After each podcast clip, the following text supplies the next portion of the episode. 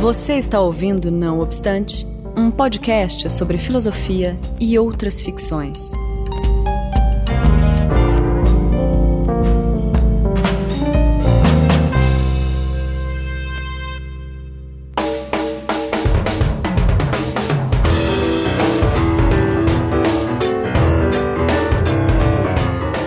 Começando mais um Não Obstante, eu sou Marcos Beccari e estou na companhia de Daniel Portugal.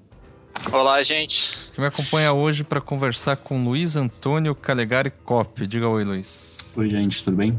Tudo, tudo certo. Obrigado Bem, por, certo. por ter vindo. A gente vai conversar sobre o riso, né? Entre, e outros temas das, pes, das pesquisas que o, que o Luiz tem desenvolvido é, relacionadas à filosofia trágica e, e à educação, tá certo, Luiz? Certo, muito obrigado pelo convite. É um prazer estar conversando com vocês. Ótimo. O Luiz, uma breve apresentação. Ele é formado em letras, tá certo? Pela Fefelete USP, Sim. né? É Universidade de São Paulo. E é mestre em Educação e Cultura também pela Universidade de São Paulo, orientado pelo Rogério de Almeida, né?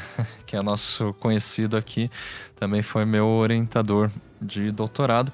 E o Luiz está é, é doutorando também na mesma universidade e também orientado pelo Rogério. É isso, Luiz? Perfeito, isso mesmo. Maravilha. Então, uns recados rápidos. É, não obstante, ele é, faz parte da família Anticast é patrocinado também pelo Patreon do Anticast, que é um sistema de doação no qual você, enfim, determina um valor a ser doado mensalmente é, para contribuir aí com a, a, a, qualidade aí dos programas, enfim, a periodicidade, embora o não obstante seja mais especial, né, em relação a isso. É a cereja do bolo. Exatamente. Então, se você gosta aqui do nosso trabalho com Não Obstante, contribui lá com o Patreon, cujo link segue na postagem, e assim a gente consegue aumentar a qualidade. Não obstante, talvez um dia, quem sabe, é... ter uma, uma periodicidade mais regular, tá certo? Mais algum outro recado, Daniel? Não, acho que não. Acho que é isso, né? Vamos, vamos começar. Vamos para a pauta.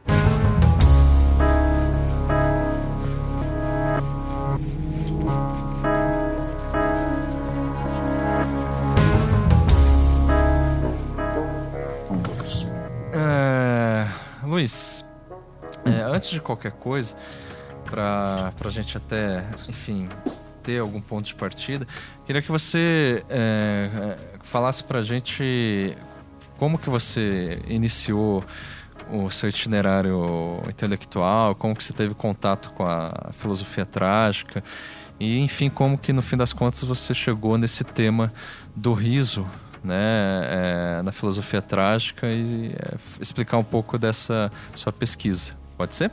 Pode ser, a gente pode começar por aí mesmo. É, bom, eu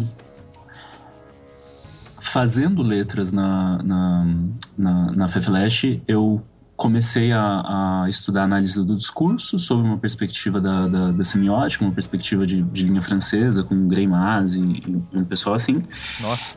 é, é, mas, mas na verdade foi a, a, primeira grande desistência, assim, porque eu, eu comecei a fazer isso logo no primeiro ano de faculdade uhum. e tinha grandes perspectivas de, de, me tornar um grande linguista e analisar discursos a partir de, de dessa, dessa perspectiva da semiótica. Uhum. E, na verdade, foi um grande fracasso, porque eu comecei a estudar com, o, o, tema, o corpus da, da minha pesquisa, é, de alguma maneira, talvez já embrionariamente, indicasse o que, o que acabou virando o texto da, da dissertação do mestrado, era, era mitos indígenas, mito, é, o, o, mito do, do, do Gênesis, da, da criação do mundo uhum. é, a partir dessa, dessa perspectiva da semiótica. Mas aí a, a, eu não, não me identifiquei suficientemente bem para continuar com, com, com isso. Uhum.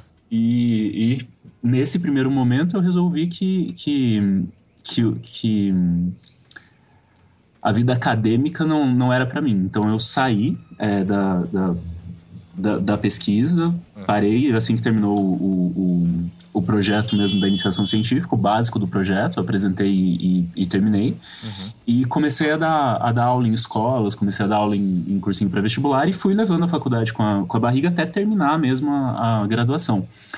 É, e a minha ideia aí já era ser outra coisa, era ser professor de, de ensino médio, professor de cursinho e, e, e não uhum. tinha mais nada a ver com, com academia. Só que aí, é, quando eu tava. Eu já estava trabalhando no, no, ensino médio, estava terminando as matérias da licenciatura, foi quando eu conheci o Rogério, de, de quem você já falou. Uhum. Estava é, fazendo uma, uma disciplina sobre organização é, de, da, da, escola no, no, no Brasil e as discussões da, da, da aula me colocaram em, em colapso de novo, porque é, eu achei que eu não seria da academia, mas aí eu comecei a pensar que eu também não era da, da, do, da, da, escola comum, né, da escola normal. Sim. E, e aí eu pedi demissão, já até brinquei com o Rogério, falei que ele devia pagar um FGTS, porque não foi a primeira demissão que eu, que eu tive por conta de conversas dele, não foi a única. E, e nessas conversas a gente. É, é, eu lembro que. que eu, eu não, não, lembro exatamente se eu já tinha terminado a disciplina com ele ou se ainda estava na, na, disciplina, uhum. mas uma. Eu, eu, comecei a ter uma sensação de, de, desconforto, de deslocamento dentro de sala de aula. E, e aí, como ele era o interlocutor mais, mais próximo nesse momento, eu comecei a trocar e-mails com ele. E, e a minha postura nesse momento, acho que era uma postura bastante moralista, no sentido de que. Acho que a gente começou trocando e-mail porque eu dava aula de redação e aí eu, eu tinha percepção dentro de sala de aula de que os alunos, eles, embora nas discussões é, de, de sala é, manifestassem diversas opiniões, manifestassem diversos pontos de vista e argumentos, é, na hora de fazer a redação, eles. É, a, a minha impressão era de que eles se reduziam ao que eles imaginavam que eu gostaria de ler, ao que estava na coletânea que eu tinha proposto, alguma coisa nesse, nesse sentido. Uhum. E aí eu, eu lembro que eu comecei a conversar com o Rogério por conta disso, e veio a primeira. primeira primeiro tapa na cara, né? A primeira resposta do Rogério foi alguma coisa no sentido de. Você já parou para pensar que talvez eles façam isso sabendo que eles estão fazendo isso, ou pouco se importando com o que eles estão fazendo? No fim das contas, eles só querem é, passar de ano e que você não encha muito o saco deles é, nesse processo. E aí eu, eu comecei a, a, a olhar para a sala de aula com, com, com, essa dúvida, né? Com essa pulga atrás da orelha. Uhum. E, e comecei a, a, reparar essas práticas meio, meio desvinculadas de, de, de qualquer tipo de, de, de, moral, de qualquer tipo de ética, de qualquer tipo de necessidade de mudança de pensamento, de espírito crítico e tudo isso. E foi aí que eu comecei a perceber o, o, o riso, né? O efeito do humor dentro, dentro desse, desse ambiente. É, era muito comum, por exemplo, quando, quando algum aluno precisava ganhar adesão dos colegas, que ele ganhasse essa adesão por conta da, da capacidade de provocar o riso um, é, nos outros, uhum. de, de, de, de, de, de conta, não exatamente contar piada, mas de ser engraçado, de fazer as pessoas rirem. Uhum. É, e aí foi isso, mais ou menos, que me, que me levou pro, pro projeto de, de, de mestrado. Uhum. É, ao mesmo tempo, eu comecei a, a ler o Nietzsche e o Mafessoli. Eu, eu lembro que, que, que, a leitura do, do, do, do Mafessoli ela quebrou também algumas perspectivas, porque até então a, a, a base teórica que eu, que eu usava para olhar para as práticas escolares, para pensar no, no, no, que eu estava fazendo e tal, era uma, uma sociologia que vinha do, do Lipovetsky e, e, toda a ideia de, de hiperindividualismo, de personalização, uhum. de tudo isso. E tá explicado pessoa... então por que, que você joga, é. joga o pau ali no Lipovetsky nos artigos. é, nesse, nesse último sobre educação. Mas depois a gente pode até falar sobre isso. Eu estava há pouco tempo fazendo um, um, um artigo para uma disciplina do, do doutorado é, pensando também a, a, as dinâmicas de excesso de informação hoje, uhum. é, a partir do Lipovetsky, de, de, um, de, um, coreano chamado Byung-Chul Han, também que está escrevendo hoje sobre isso. Sim. E é, é, muito divertido ler esses autores e ler o que se falava na época da... o que se escrevia, o que se, o que se comentava na época da, da invenção da imprensa os, uhum. os discursos, eles são muito iguais, as palavras são, são muito parecidas e tal. Que ótimo.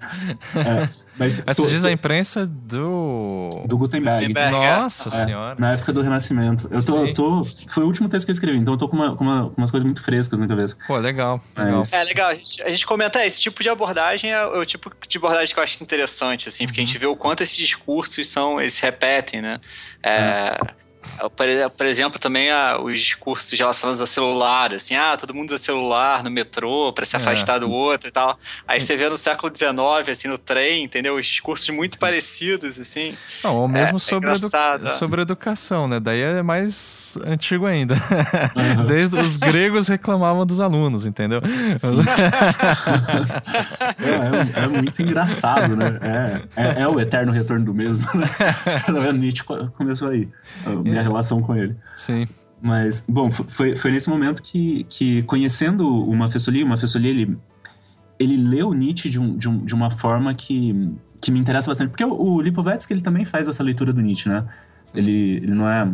Ele também usa o Nietzsche na, nas suas argumentações, uhum. mas a leitura que o Mafessoli fez é, ou faz, na verdade me apresentou um outro Nietzsche. E, e é. foi a partir desse Nietzsche mais risonho, mais é, é, desvinculado de qualquer necessidade de, de, de, afirmar alguma coisa, de definir uhum. tudo isso que, que, que, me chamou a atenção e que aí acabou se tornando a pedra de toque mesmo do, do, do, do projeto do mestrado e por aí uhum. vai. Então, sobre o projeto do mestrado, que eu queria que você comentasse também, Luiz, hum. eu queria só comentar que eu acho interessante, é, justamente pegando essa. É, fazendo uma ponte com o que você acabou de falar, hum. é, o Mafezoli, por exemplo, ele, é, ele não tem né, é, uma abordagem ortodoxa em relação ao Nietzsche. Né? É uma Sim. leitura é, mais heterodoxa, enfim. Uhum. E, e, e eu, eu, acho que essa é a qualidade, assim, eu li, né, no, eu confesso que não li cuidadosamente e por completo a sua dissertação, mas já é, consegui ler e identificar uma qualidade que é essa é, é, leitura heterodoxa, enfim, essa capacidade de você conseguir transitar sem se posicionar rapidamente em relação ao que você está descrevendo, assim. Então, hum. você começa lá no capítulo 1 sobre a cidade, a cidade do riso já de uma maneira bem narrativa, bem... Hum. É, enfim, sem é, colocar pressupostos assim iniciais e tal uhum. e, e, você trata nos próximos nos, nos, próximos capítulos embora tenha né uma estrutura assim o, o capítulo 2 é já um posicionamento é, da, digamos da sua do seu, quase do seu lugar de fala né? Ou seja dos seus uhum. da sua é, referências é referências exatamente. Depois o riso e a verdade que daí você começa a fazer uma reflexão. E o chapéu de bobo capítulo 4 que eu, que eu achei o mais interessante pelo menos é o que eu consegui ler um pouco mais Uhum. E eu achei interessante, sabe, que é uma espécie de estilo hermenêutico de tratar é, de muitos tópicos, muitos conceitos, abordagens e inclusive contextos, mas sem, sem ser de uma maneira ortodoxa, que é comum, por exemplo, a, essa ortodoxia na filosofia, né? quer dizer, em quase todas as ciências humanas, né? É, você ter esse, um rigor metodológico, em, que às vezes chega a ser até formalista, né? De, uhum. você né, partir assim, não, minha abordagem ela é, mesmo que seja nietzschiana, então uhum. né, indicar lá uma, uma linha hermenêutica em relação ao próprio Nietzsche, né? Ou seja, qual leitura uhum. de Nietzsche você vai fazer e tal. E aí Sim. você demonstra pelo contrário, que é uma coisa também devedora aí do, do Rogério. Não, e, e, esse pretenso rigor metodológico, né? Porque muitas vezes é só enquadrar o, a teoria, assim, numa, numa linha já definida, né? Mas o, é. abordar desse modo não quer dizer que não tenha rigor metodológico, ao contrário. Não, exatamente, né? eu estou apontando isso como uma qualidade. Enfim, é, se quer comentar um pouco, inclusive mais até do, do conteúdo da sua dissertação, Luiz? Pode ser, pode ser. A gente pode começar pelo, uhum. É, na verdade, a forma e o conteúdo, nesse caso, eles não estão dissociados, né? Acho que a... Bom, a base da, da dissertação é a filosofia trágica, né? A partir do Nietzsche, a partir do, do Clément Rosset, é, que é uma, uma perspectiva de, de, de, de, de mundo que a meu ver, ela, ela deixa a gente bastante desarmado em relação à, metodologia, em relação a, a rigores e, e, e, tudo isso. Porque ela, ela parte da, da, da, ideia de que os sentidos com os quais a gente dá forma ao mundo que, em que a gente vive, a realidade é, a qual a gente está exposto, são, são princípios nossos. A gente inventa essas formas de, de, de olhar e de, e de perceber o mundo. Então, por exemplo, eu poderia responder a, a questão do, do, da, da, do pouco rigor metodológico, de passar por uma série de, de, de, de coisas ao longo do meu texto, a partir, por exemplo, de uma grade astrológica, falando que eu sou geminiano, com um monte de coisa em gêmeos e que. sem dúvida, sem dúvida. Isso faria, faria, faria, faria um sentido. E o fato é que para alguém isso vai fazer algum sentido, vai, claro. vai, vai, vai organizar a vida de alguém. É, por outro lado, eu posso posso tentar responder a partir da, da, dessa ideia do Nietzsche mesmo, né? Se a gente cria esse sentido, se a gente é, inventa essa realidade na qual a gente, a gente habita, é, sempre me pareceu, na verdade, principalmente depois de, de, de, começar a frequentar mesmo a, vida acadêmica, né, de, de, começar a participar de congresso, uma série de coisas, é muito difícil me levar a sério em relação ao que eu, tô falando. É, sempre me pareceu muito complicado achar que eu tô que eu tô trazendo a verdade sobre alguma coisa ou que eu, eu eu, eu, ser extremamente rigoroso com, com, com a escrita, com as, com as referências, é, faria alguma diferença em relação ao trabalho. Então, basicamente, é, esse foi, foi um dos, dos pilares para esse tipo de construção do, do, do, texto. O outro foi o fato de que o riso ele é um, um tema extremamente debatido, né? Acho que o, o, capítulo que você citou aí da Cidade do Riso, ele é meio... Ele, ele precisou aparecer na, na dissertação por conta disso. Eu lembro que uma das disciplinas que eu fiz era sobre a história do, do, do riso, na, não lembro como é que era o nome da disciplina, mas era, era sobre história do riso, era na, na faculdade de história. Uhum. E um, o, o professor era o Elias Saliba, e ele, ele fez várias vezes essa citação, mas ele nunca apresentou pra gente o texto. Segundo ele, era do Schopenhauer. Uhum. É, eu não, não achei no, no Schopenhauer, mas é, pode ser que, que, que, seja mesmo, ou então pode ser uma grande sacada desse, do, do professor Elias, que ele falava que, que hum, no muro do riso, quase todo mundo já deu uma mijadinha. Tipo, ele, ele usava esse, essa expressão. E, e, de fato, quando a gente com, começa a estudar, tem textos do riso na antropologia, tem textos do, sobre o riso ou o humor na biologia, na filosofia, na, no direito tem alguns textos. Então, é, é uma, uma variedade muito grande. E, então, qualquer pretensão mesmo de, de dizer alguma coisa definitiva ou de criar alguma coisa que se pretendesse é, não é, não é uma, uma, uma crítica ao, ao, ao, texto, mas se pretendesse alguma coisa mais organizada, assim, mais, mais formal, como, como, como você estava dizendo, uhum. ela não, não, talvez não, não fizesse sentido. Então, por conta disso, a gente começou é, fazendo esse apanhado né, de, de diversos é, textos a respeito do, do riso, de diversas é, impressões a respeito do, do riso, para efetivamente, ao, ao, ao, final, chegar na, na numa Nossa. perspectiva do riso, não exatamente do Nietzsche, mas da, da. Filosofia trágica. Da filosofia trágica, que é o fato de que se ri, independentemente disso ser um riso que pretenda corrigir os costumes, como aparece, por exemplo, na, na em, em alguns textos moralistas. É. Uhum. é, no Hobbes, ou no, no próprio Bergson, né? A, a ideia do riso uhum. no, no Bergson, ela, ela tem um pouco desse, desse aspecto corretor. Uhum. É, se ri independentemente de da gente querer rir ou não, e, e é, um, é, um, é um dado, tipo, ri-se. E, e, portanto, o que a gente tentou fazer era, era pensar esse riso é, sem essa, essa, essa esse vínculo com, com, a, com alguma verdade absoluta que precisasse ser afirmada, que precisasse ser negada, que precisasse ser corrigida. Uhum. E, e, e, meio que a, a, o conteúdo da filosofia trágica ele, ele interfere tanto no, no conteúdo do texto quanto na, na, na própria estrutura, nas, nas próprias colocações. Uhum. E eu te cortei Sim. em algum momento, desculpa.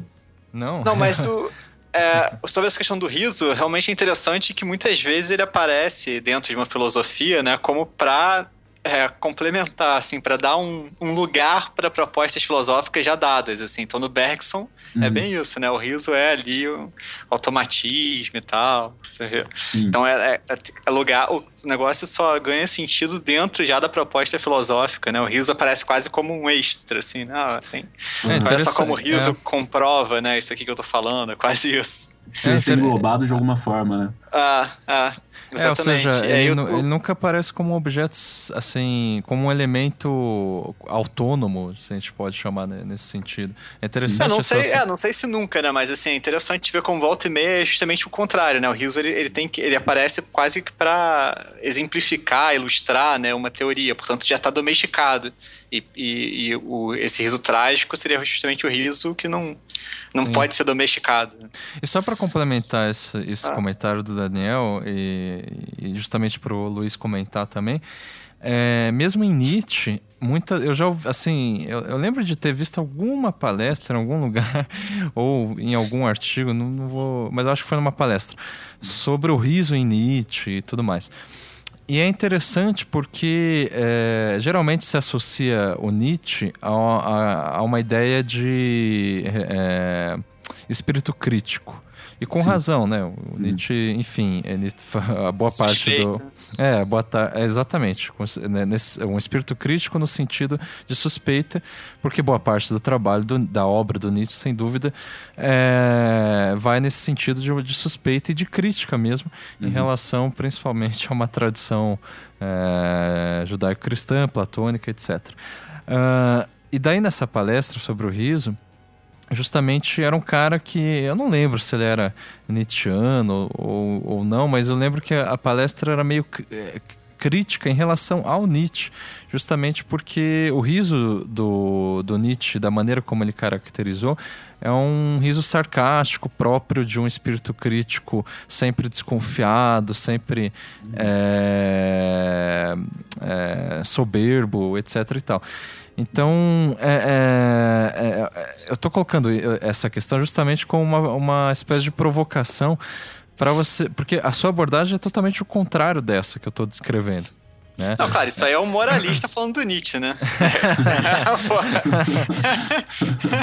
Mas é que, é, então, é essa questão, que o, o, o, riso, muitas vezes, quando se fala em riso e, e associando a, a, ao Nietzsche e tudo mais, ou mesmo o riso e a, o riso e a filosofia em geral, é, eu acho que assim, para um leigo, de modo geral, é, vem essa ideia de um riso sarcástico, né? Dada uma superioridade da filosofia e tal. Sim. E muitas vezes o próprio Nietzsche é visto é, de uma maneira é, é, similar a essa, assim. Mesmo... Ô, ô, Marcos, de repente, complementando essa, essa uhum. posição que você está querendo fazer, talvez uhum. fosse mais interessante pensar é, numa posição que a gente já conversou sobre algumas vezes, entre esse riso cínico, na verdade, de um lado, sim, né? Sim e, e esse outro riso que não que é o trágico, talvez essa diferença ali, pensando uhum. um pouco no que o, o é. fala ali no é, a razão, pode pensar nesse, nesses termos. Mas o que, que você tem a dizer em sua defesa aí, antes da gente pensar nessas categorias? Não, a primeira não. coisa. Desculpa, Daniel, pode falar. Não, só Luiz, não, e, e, se eu puder, de repente, fala dessa teoria. Você falou que, que é, você fez um overview né, no, no, primeiro capítulo. É uma compilação, deu... quase, né? De repente falar de algumas que você achou interessante, ou, sei lá, só é, que vale a pena serem comentadas. É, eu lembro que você começa, você fala desde é, Hipócrates, que é um sofista, sim. até. chega até Deleuze, se eu não me engano, né? Sim, sim, a gente vai passando por, por diversas colocações. Uhum.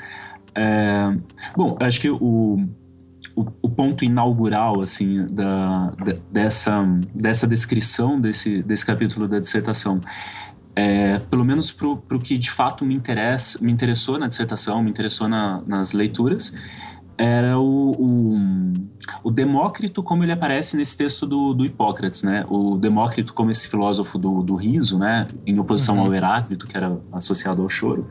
Ele é um... Ele é, ele é bastante devedor desse personagem criado pelo, pelo Hipócrates, e esse Demócrito ele ri da da humanidade como um todo, assim. E eu acho que nesse sentido, talvez a gente pudesse começar já a, a matizar essa, essa questão do, do riso é, que, que tem um espírito crítico no sentido de propor alguma coisa no, no lugar. O Demócrito, quando ele ri, pelo menos na forma como aparece no, no texto do, do, do Hipócrates, é, ou do pseudo-Hipócrates, né, porque também aparecem questões relativas a se esse Hipócrates é o Hipócrates da tradição ou se foi uma invenção também é, ao longo uhum. da história. é tudo bastante obscuro. É que mas... você pega isso mais é, do Onfray, não é? é... Eu... Tem no, no Onfray, mas tem o, o, livrinho mesmo desse, que é, é o, o título é é o, o, o, riso do Demócrito, né? Não lembro exatamente como, mas uhum. ele é atribuído ao, ao Hipócrates. Só que na eu lembro que na época que eu estava usando esse texto, eu dei uma lida na nas pesquisas mesmo do, do cara que tinha feito a tradução, não lembro o nome dele aqui, depois se a gente tiver onde, onde linkar uhum, isso, uhum, eu procuro e, e passo. Mas é, nas pesquisas dele ele falava que também nada garante que o Hipócrates é o Hipócrates da medicina, por exemplo. Tipo, é, é o, sim, sim, sim. Uma, uma talvez tenha sido um, também um personagem, né? Tipo, o próprio autor ser um, ser um personagem da, do texto que ele escreve sobre o. o é o pseudo-Hipócrates, tá? É o pseudo-Hipócrates. Isso. E, e, e, era essa a primeira perspectiva, né? De, de rir da, da, da, da nossa condição mesmo, de tentar. É, é, criar qualquer coisa, de, de, de, acreditar mesmo na vida que a gente leva, né? de acreditar nas no, nos nossos grandes tormentos, de acreditar e levar a ferro e fogo as nossas grandes questões e tal. E tentando fazer uma, uma ligação, né? Acho que depois disso, o que me, o que me interessou bastante na, na abordagem foi o texto do Montaigne. É, tem um dos ensaios em que ele fala sobre o Heráclito e fala sobre o Demócrito, em que ele opta pelo, pelo Demócrito. É, então, com isso, na, no texto do, do, do Montaigne, o que, que ele faz? Ele fala da do Heráclito, que diante dessa, dessa miséria humana, diante dessa tragédia humana, só conseguia chorar. E do Demócrito, que diante da mesma tragédia dava risada, né, e tinha uma, uma postura, entre aspas, alegre, o próprio Montaigne, ele, ele se, se vinculava a essa segunda postura, essa postura do, do, do Demócrito. E a partir daí a gente começou a, a, a pensar no riso, a pensar no humor, não exatamente como uma como um conteúdo de pensamento, mas como uma disposição para esse pensamento. Se eu, a partir de, de. Ou melhor, se eu vou pensar sem me vincular a uma emoção que pretenda dar conta da verdade, dar conta da realidade, dar conta de descrever o que é e tudo isso, mas me vincular a essa, a essa emoção ridícula, a essa emoção que está pronta a rir de tudo e de, de, de, qualquer coisa. Que tipo de pensamento se constrói a partir daí? É, é possível que haja um, um pensamento a partir daí? É, então, essa foi a, o, o, vínculo inicial, e a partir do Montaigne, basicamente, o, o, o que eu fiz foi, foi, foi chegar no Nietzsche, e da, daqui a pouco eu falo um pouco do Nietzsche sobre o que vocês tinham comentado. É, mas ainda em relação a, a essas teorias todas que a gente foi levantando, é, o Spinoza, de alguma maneira, foi importante também, ainda que ele não falasse do riso, ou melhor, que quando ele fala do riso, ele fala de, de alguma coisa que é puramente fisiológica, né? Ele não, ele não, não, não, trai, não traz nada de, de, de pensamento em relação uhum. ao riso, mas, mas ele, ele traz a ideia da alegria como um afeto, né? Tipo, como, uhum. como uma, uma, uma disposição para um tipo de relação com, com, com o mundo. Uhum. É, então, é essa ideia do, do Spinoza, ainda que ele estivesse falando de alegria e não exatamente do riso ou do humor, é, e tivesse uma visão bastante diferente do que a gente colocou é, em relação a esses temas, também foi um, um, um ponto de partida importante. Uhum. Acho que uma outra que, que, que, vale a pena falar é a do, do Bergson, es, especificamente, né? porque ainda que ele tenha a, a questão do riso corretor, né? segundo ele, no, no livrinho sobre o riso dele. Ele, a gente ri quando a gente percebe que algo foge do esperado, quando a gente percebe que, que, que alguma coisa que era para ser viva, que era para ser é, mutação sempre, entrou no automático. E aí, quando a gente percebe a falha desse automático, a gente dá essa, essa risada. Uhum. Mas no texto mesmo do Bergson, ele tem alguns exemplos e algumas questões que são, são são muito próximos, por exemplo, ao que eu, ao que eu enxergo no, no, no Nietzsche mais para frente. Uhum. É, que é tem, tem um exemplo dele que eu acho fantástico assim para pensar não só o, o, o, riso, mas a própria ideia da, da filosofia trágica, ainda que o Bergson não seja um, um, um trágico. Ele fala: ah, se imagina em um, em um baile é, e aí de repente você tampa os ouvidos, você para de, de ouvir as músicas e fica só olhando as pessoas dançando sem essa música. É, qual que é a chance de não enxergar esses movimentos todos, essas viradas das pessoas, esses passos e tudo isso, como alguma coisa ridícula? Ou seja, a, o sentido daquilo dependia dessa música de fundo. Agora, se eu tiro essa música de fundo, que é basicamente o que me parece que a, que a filosofia trágica vai fazer, ela vai tirar esses sentidos, né? ela vai desconfiar desses sentidos, ela não vai tomá-los como absoluto. Como que eu consigo não rir disso que eu tô, que eu tô observando, disso que eu tô vendo? E aí ele, ele faz uma pergunta, né? Que, que prática humana, que vivência humana é, não, não nos pareceria ridícula se a gente tirasse essa, essa, essa música de fundo. É, e aí, nesse sentido, a, a ideia do Bergson, de alguma maneira, não me parece muito distinta daquilo que o Demócrito tinha trazido, daquilo que o, o, o, o Montaigne tinha, tinha pontuado, uhum. que é essa ideia de que a gente a, a, a gente cria esses, esses sentidos, a gente acredita de tal forma nesses sentidos, mas que sob outras perspectivas esses, esses sentidos eles, eles não existem, eles não, eles não, não, não vigorariam. E uhum. talvez tudo aquilo que nos atormenta, tudo aquilo que nos, nos, nos traz problemas é, e no, nos traz desesperos e tudo isso, dependa desses sentidos de alguma maneira. E a gente mantém esses sentidos, a gente não, não ri deles, a gente leva a, a sério a ferro Sim. e fogo e tudo isso. E então foi basicamente. Um, um outro também que. Deixa eu só comentar uma coisinha rapidinho, desculpa te Sim, interromper, ah. Luiz. Que o risco aí, é, que eu acho que é a, a, a, enfim, a interpretação que eu tenho em relação ao Bergson, é que basicamente o riso depende é, de alguma forma, né, positiva ou negativamente, desse sentido como pressuposto. Sim. Entende? Como uh, você só vai. O riso, o riso é como se fosse uma consequência ou um efeito uh, de um sentido ou de uma falta de sentido. Uhum. E. E, e, e, eu acho que isso é diferente, assim, daí você que me diz, né? É, do, do riso relacionado a, ao trágico, que você estava falando do, do, Demócrito e tal. Uhum. Principalmente, eu acho que era desse cara que você ia começar a falar antes de eu me, te interromper. Uhum. Que o Deleuze identifica no Marquês de Sade e no Sacher Mazoch, né? Uhum. É, quando ele opõe ironia ao humor. Ou seja, é, o riso que depende ou que pressupõe um sentido dado ou o contrário desse sentido dado, enfim, ou a ausência desse sentido dado, é, me parece que, que, é um riso é, que, que, é atrelado, a, que indica, é um, um riso como indício da ironia. Sim. Uhum. Enquanto o humor não, não, não é, é, ele, ele escapa dessa chave, ou seja, não depende necessariamente de um sentido dado. Mas enfim, é, esse é, uma, é, é o que eu interpretei de uma maneira muito leviana. Então, por favor. não, não, não é. Não, não me parece leviana de, de forma alguma. É, porque a, a sensação estudando todos esses, esses uhum. autores, na verdade, estudando também de um.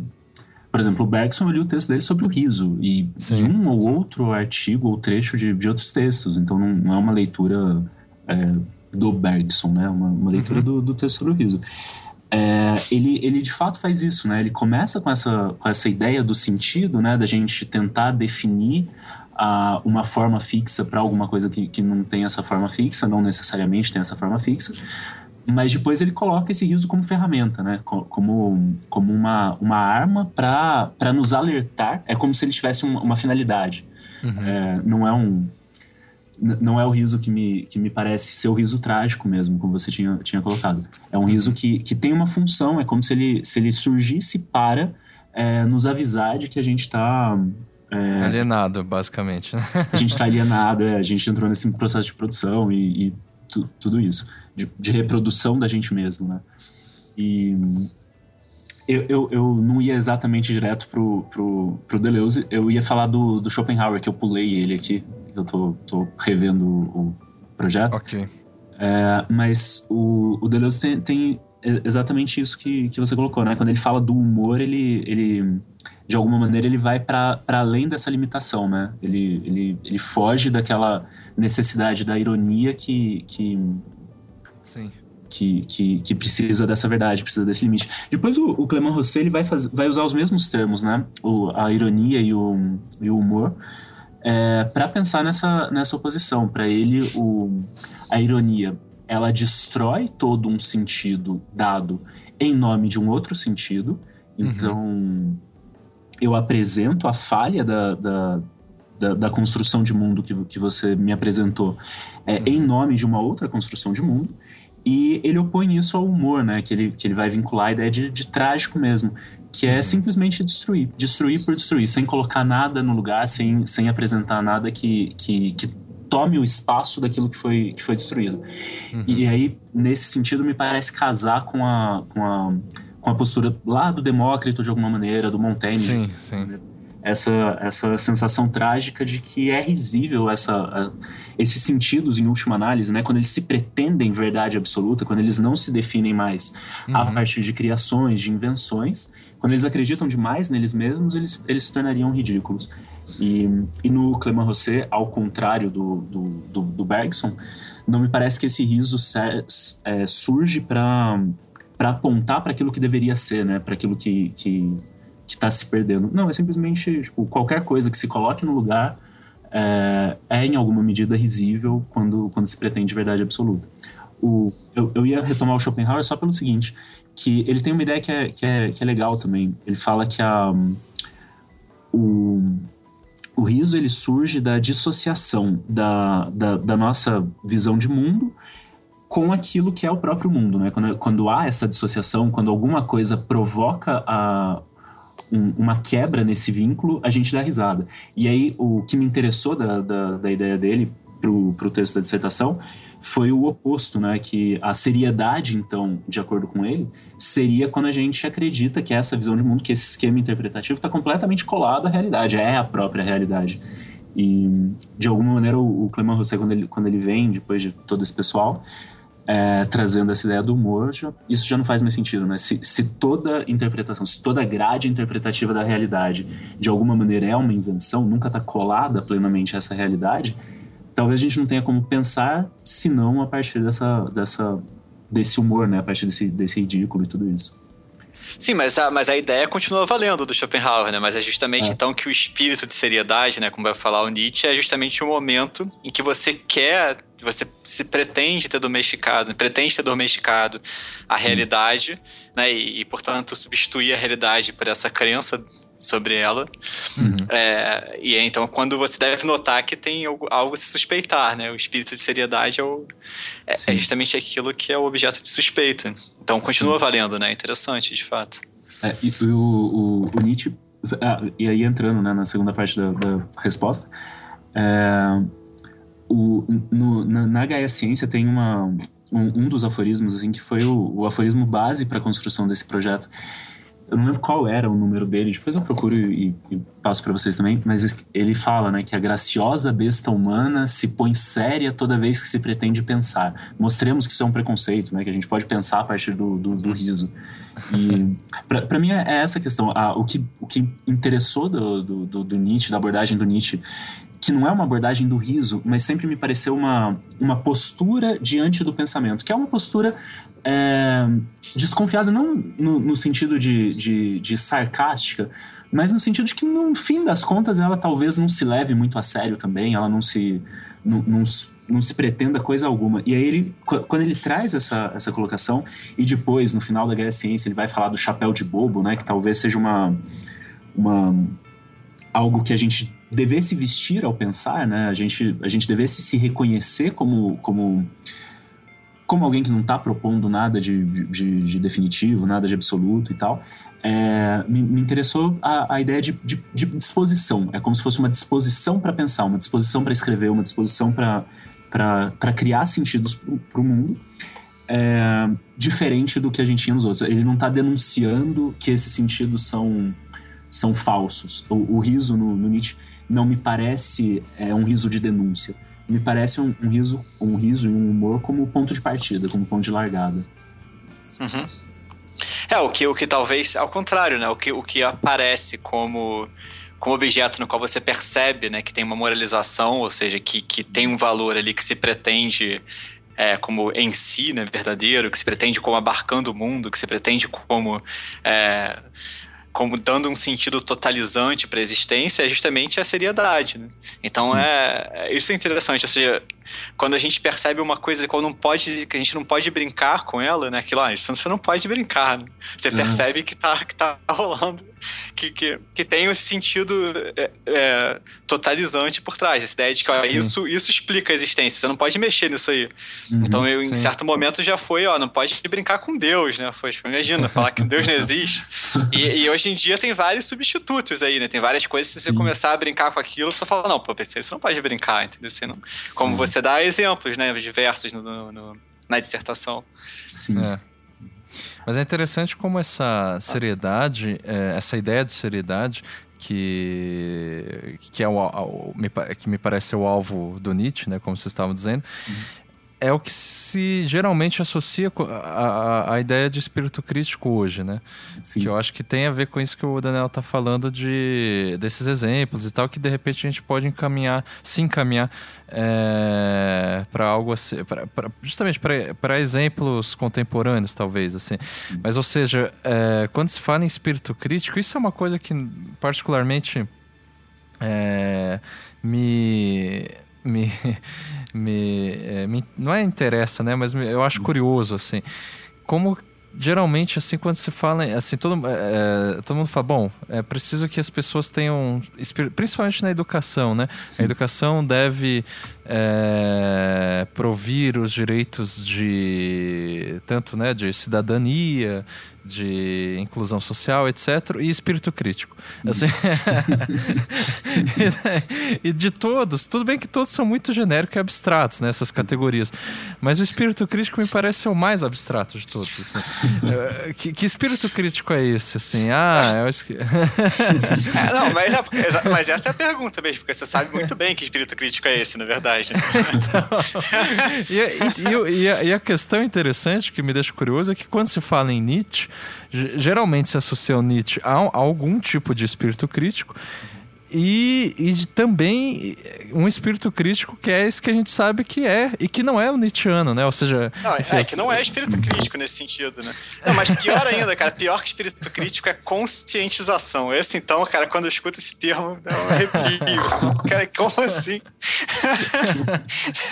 é, ou seja, são, são chaves conceituais, ou enfim, é, vocabulários específicos que é, me parece que assim, é, espírito crítico, conscientização, desalienação, etc, etc.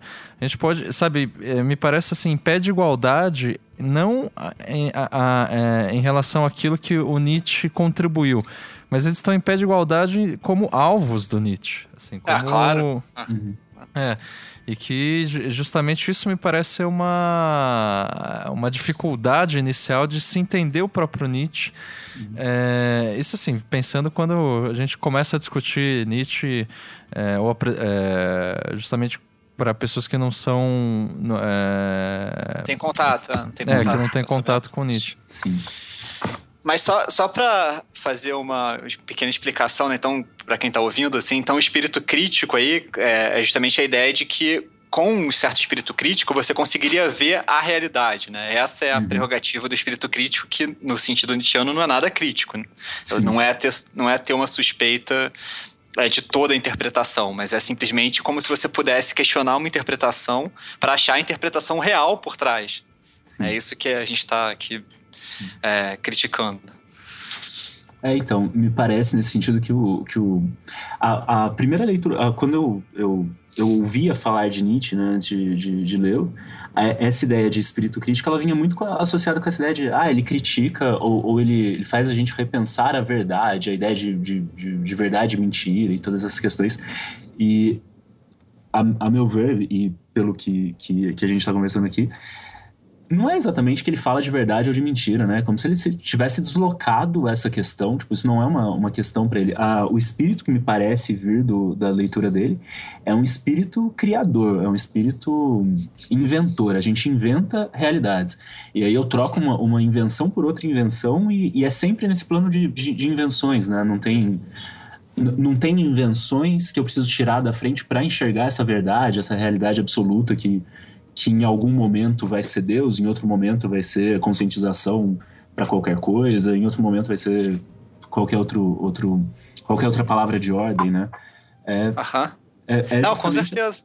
É, e, e, me parece que isso é, é, é, o grande, a grande sacada dele, né? A grande a, a é, grande tem, coisa tem é aprender com ele. Desculpa. Tem, não, é só tem um aforismo no, no, Além do Bem e do Mal, também não lembro o número, mas que é uma coisa assim, ah, é, o, talvez o mais difícil para os críticos, nossos críticos, seja que o, o fato de uma é, proposição, alguma coisa ser falsa, não é necessariamente uma objeção contra ela, né? A questão sim, é se uhum. ela afirma ou nega a vida. Uhum. Então é sim, essa, esse deslocamento sim. muito claro, né? Da, da, ideia de que uma coisa é falsa ou verdadeira para se ela afirma ou nega a vida. Sim. É, isso que eu acho importante colocar, que não se trata também aqui de dizer que o, o Nietzsche não é crítico. é que a gente está colocando em jogo o próprio, eh, em questão, né, o próprio sentido do que é crítico. Eu lembrei que tem uma passagem do Clément Rosset na, no livro Alegria, Força Maior, que é um livro sobre Nietzsche, né, do Clément Rosset, que ele fala o seguinte, é, qualquer que seja a importância da crítica conduzida por Nietzsche, ela será sempre e necessariamente secundária quero dizer, segunda em relação ao pensamento da aprovação e, aliás, proveniente dele. Uhum. Ou seja, é... É...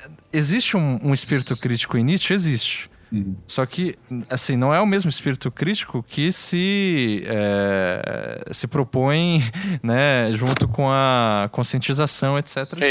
Isso. Só que é uma espécie também de empreendimento, eu diria, de desmistificação. Desse, né, é, é, isso, é, o espírito crítico nietzschiano, assim. É uma desmistificação, só que essa não é, e é isso que o Clément Rosset diz, que a desmistificação é, não é o, o, interesse central do Nietzsche, embora seja um, é, um, dos principais, né? É secundário. Mas secundário em relação a quê? A ideia de aprovação. Uhum. Né? É, aprovação do quê? Do que do que é, do que aparece, né? Ou seja, Sim. aquela ideia da imanência e da, de um ceticismo. Uhum. Então, eu acho que, sei lá, é, é difícil, né, também tem, definir conceitualmente o espírito crítico nietzschiano em relação ao que se considera. Mas, assim, para a gente conduzir aqui o nosso, a nossa conversa, de repente, é, talvez fique mais claro isso se a gente pensar Uh, em, que, em, termos mais contemporâneos, como a ideia de pós-verdade ou de é, é, bipolarismos, né? Bipolarismo não é o termo, é como que eles chamam? É, é... O que, cara? Eu não sei o que você está pensando. Não, é de polaridade, é, eu pensei em bipolaridade. Polarização. É, polarização, Polarizações, tá polarizações e tal, que são termos que eu acho é, que estão na crista da onda. Sim. Enfim, basicamente hoje em dia. Por quê? Assim, só para é, fazer uma breve contextualização. Quando se fala em pós-verdade e tal, é justamente, é, me parece, né, o que é um termo que ele advém de uma desconfiança em relação a uh, o excesso de informações, uhum. principalmente no âmbito jornalístico, né? ou seja, o acesso de, de, de notícias e que daí, é, com esse acesso, é, se desconfia que muitas das, das notícias são falsas e de fato, uhum. né? não estou dizendo que são todas verdadeiras, uhum. e daí que me parece que é, é o contexto dessa ideia de pós-verdade. E ne, nesse mesmo contexto, de excesso de informação e tudo mais, me parece que advém a ideia de polarização. Sim. Ou seja, de qual lado você escolhe acreditar e escolhe aderir, né? Uh, quase como num jogo de, de, quase como uma questão de torcida de futebol, né? É, o que eu acho engraçado nisso é que de um lado você tem o excesso é, dando a impressão de que você tem um monte de coisa, mas a forma de interpretar isso ainda é uma forma é, binária, né? É, é, polarização. De um lado você tem uma coisa, de outro lado você tem outra. Sim, sim. É. Exatamente, como duas chaves. E, e, nisso, o que eu acho interessante, sem querer me antecipar, mas já antecipando, é que não resta a possibilidade de você não crer em, em nada. Uhum. De você, por exemplo, não optar por um lado ou não optar por algum pressuposto, assim. Por, é, ou por você, basicamente, elogiar elogiar a pós-verdade, por exemplo. Sim. Enfim, deixa é, isso, isso, isso uma... de novo tem, um, tem uma, uma, um trecho do Zaratustra que é exatamente isso, né? Se não me engano, é no Das Moscas do Mercado, ou se não algum próximo. Que é isso, você fala uhum. só no mercado você é interpelado com sim ou não, entendeu? Tem que escolher um lado ou outro. É isso. Sim. é. Isso é, tem... isso. é. Eu, eu, eu, eu, tô falando disso porque o, ah. o Luiz compartilhou com a gente, off, é, offline aqui, um, dos, um texto que ele publicou recentemente no, no Congresso que trata sobre a pós-verdade, né? Sim. Então, se quiser falar um pouco desse texto, Luiz. Tá. Não, na verdade tem um monte de coisa para falar, né, em relação a isso que vocês colocaram. Uhum. A primeira é ainda lembrando do, do, do, Nietzsche, né, de, uma, de um aforismo lá do, da HS Ciência. Eu não lembro qual é o número dele, mas o título é alguma coisa das vantagens do politeísmo. E em que ele fala que, que em um contexto maniqueísta, ainda que, que acreditássemos em nossos deuses, ainda que, que os víssemos como, como orientadores de nossas vidas, é, não se pretendia em nenhum momento que esses deuses fossem únicos e absolutos, como se pretende em um contexto maniqueísta. É, então, para mim. No a, contexto, contexto politeísta, você está falando polite... antes. Aham, tá. É, e aí eu quis opor a, a monoteísta. A monoteísta, tá. Desculpa. Isso, tá. Não, é. imagina. é. O que tá próximo até, mas enfim. É. no fim das contas, vai cair no mesmo lugar.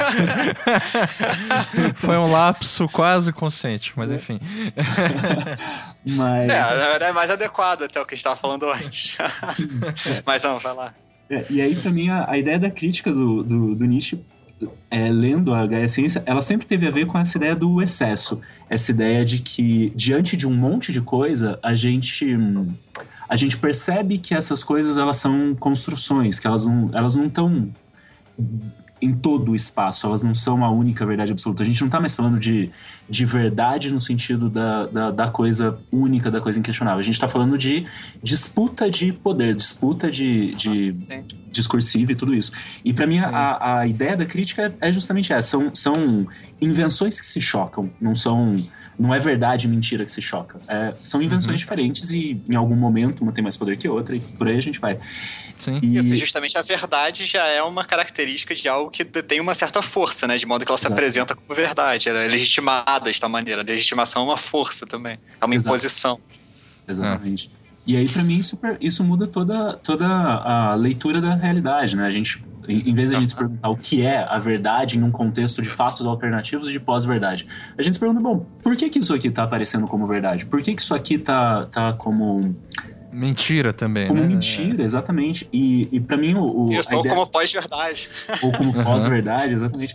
A ideia da, da crítica pós-verdade, para mim, ela, ela, ela é ela é problemática no, no, no, meu modo de ver, né, na minha perspectiva, não que ela seja problemática com P maiúsculo, é, é, mas ela seria problemática no sentido de que ela ainda se fia a essa oposição entre verdade e mentira. A, a pós-verdade, ela não, ela não é um pós no sentido de superação. Superamos essa, essa briga em relação ao que é verdade e que é mentira. Não, é no sentido de que a gente ainda está preso a ela e precisa, no meio de toda essa mentirada que, que aparece nas redes sociais, no meio de toda essa, todos esses uhum. fatos alternativos, a gente precisa encontrar a verdade. Me parece ser a mesma, a mesma motivação, o mesmo problema.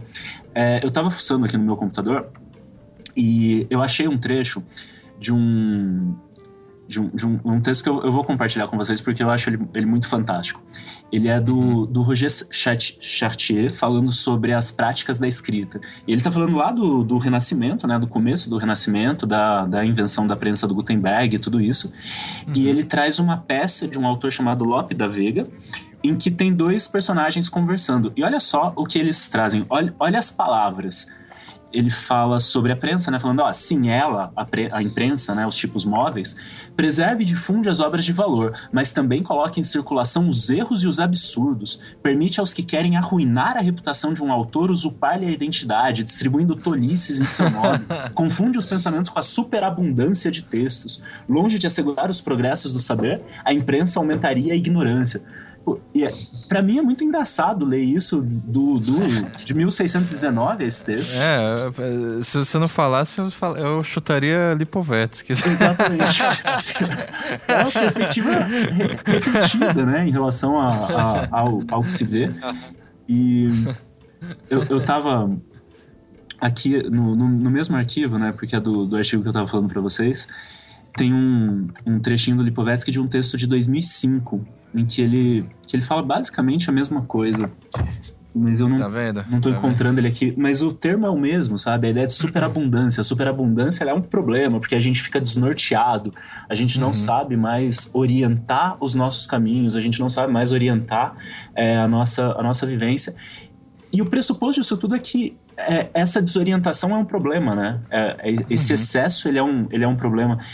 E voltando um pouco à, à ideia do, do, espírito crítico, para mim isso é isso é, isso não é completamente dissociado, sabe?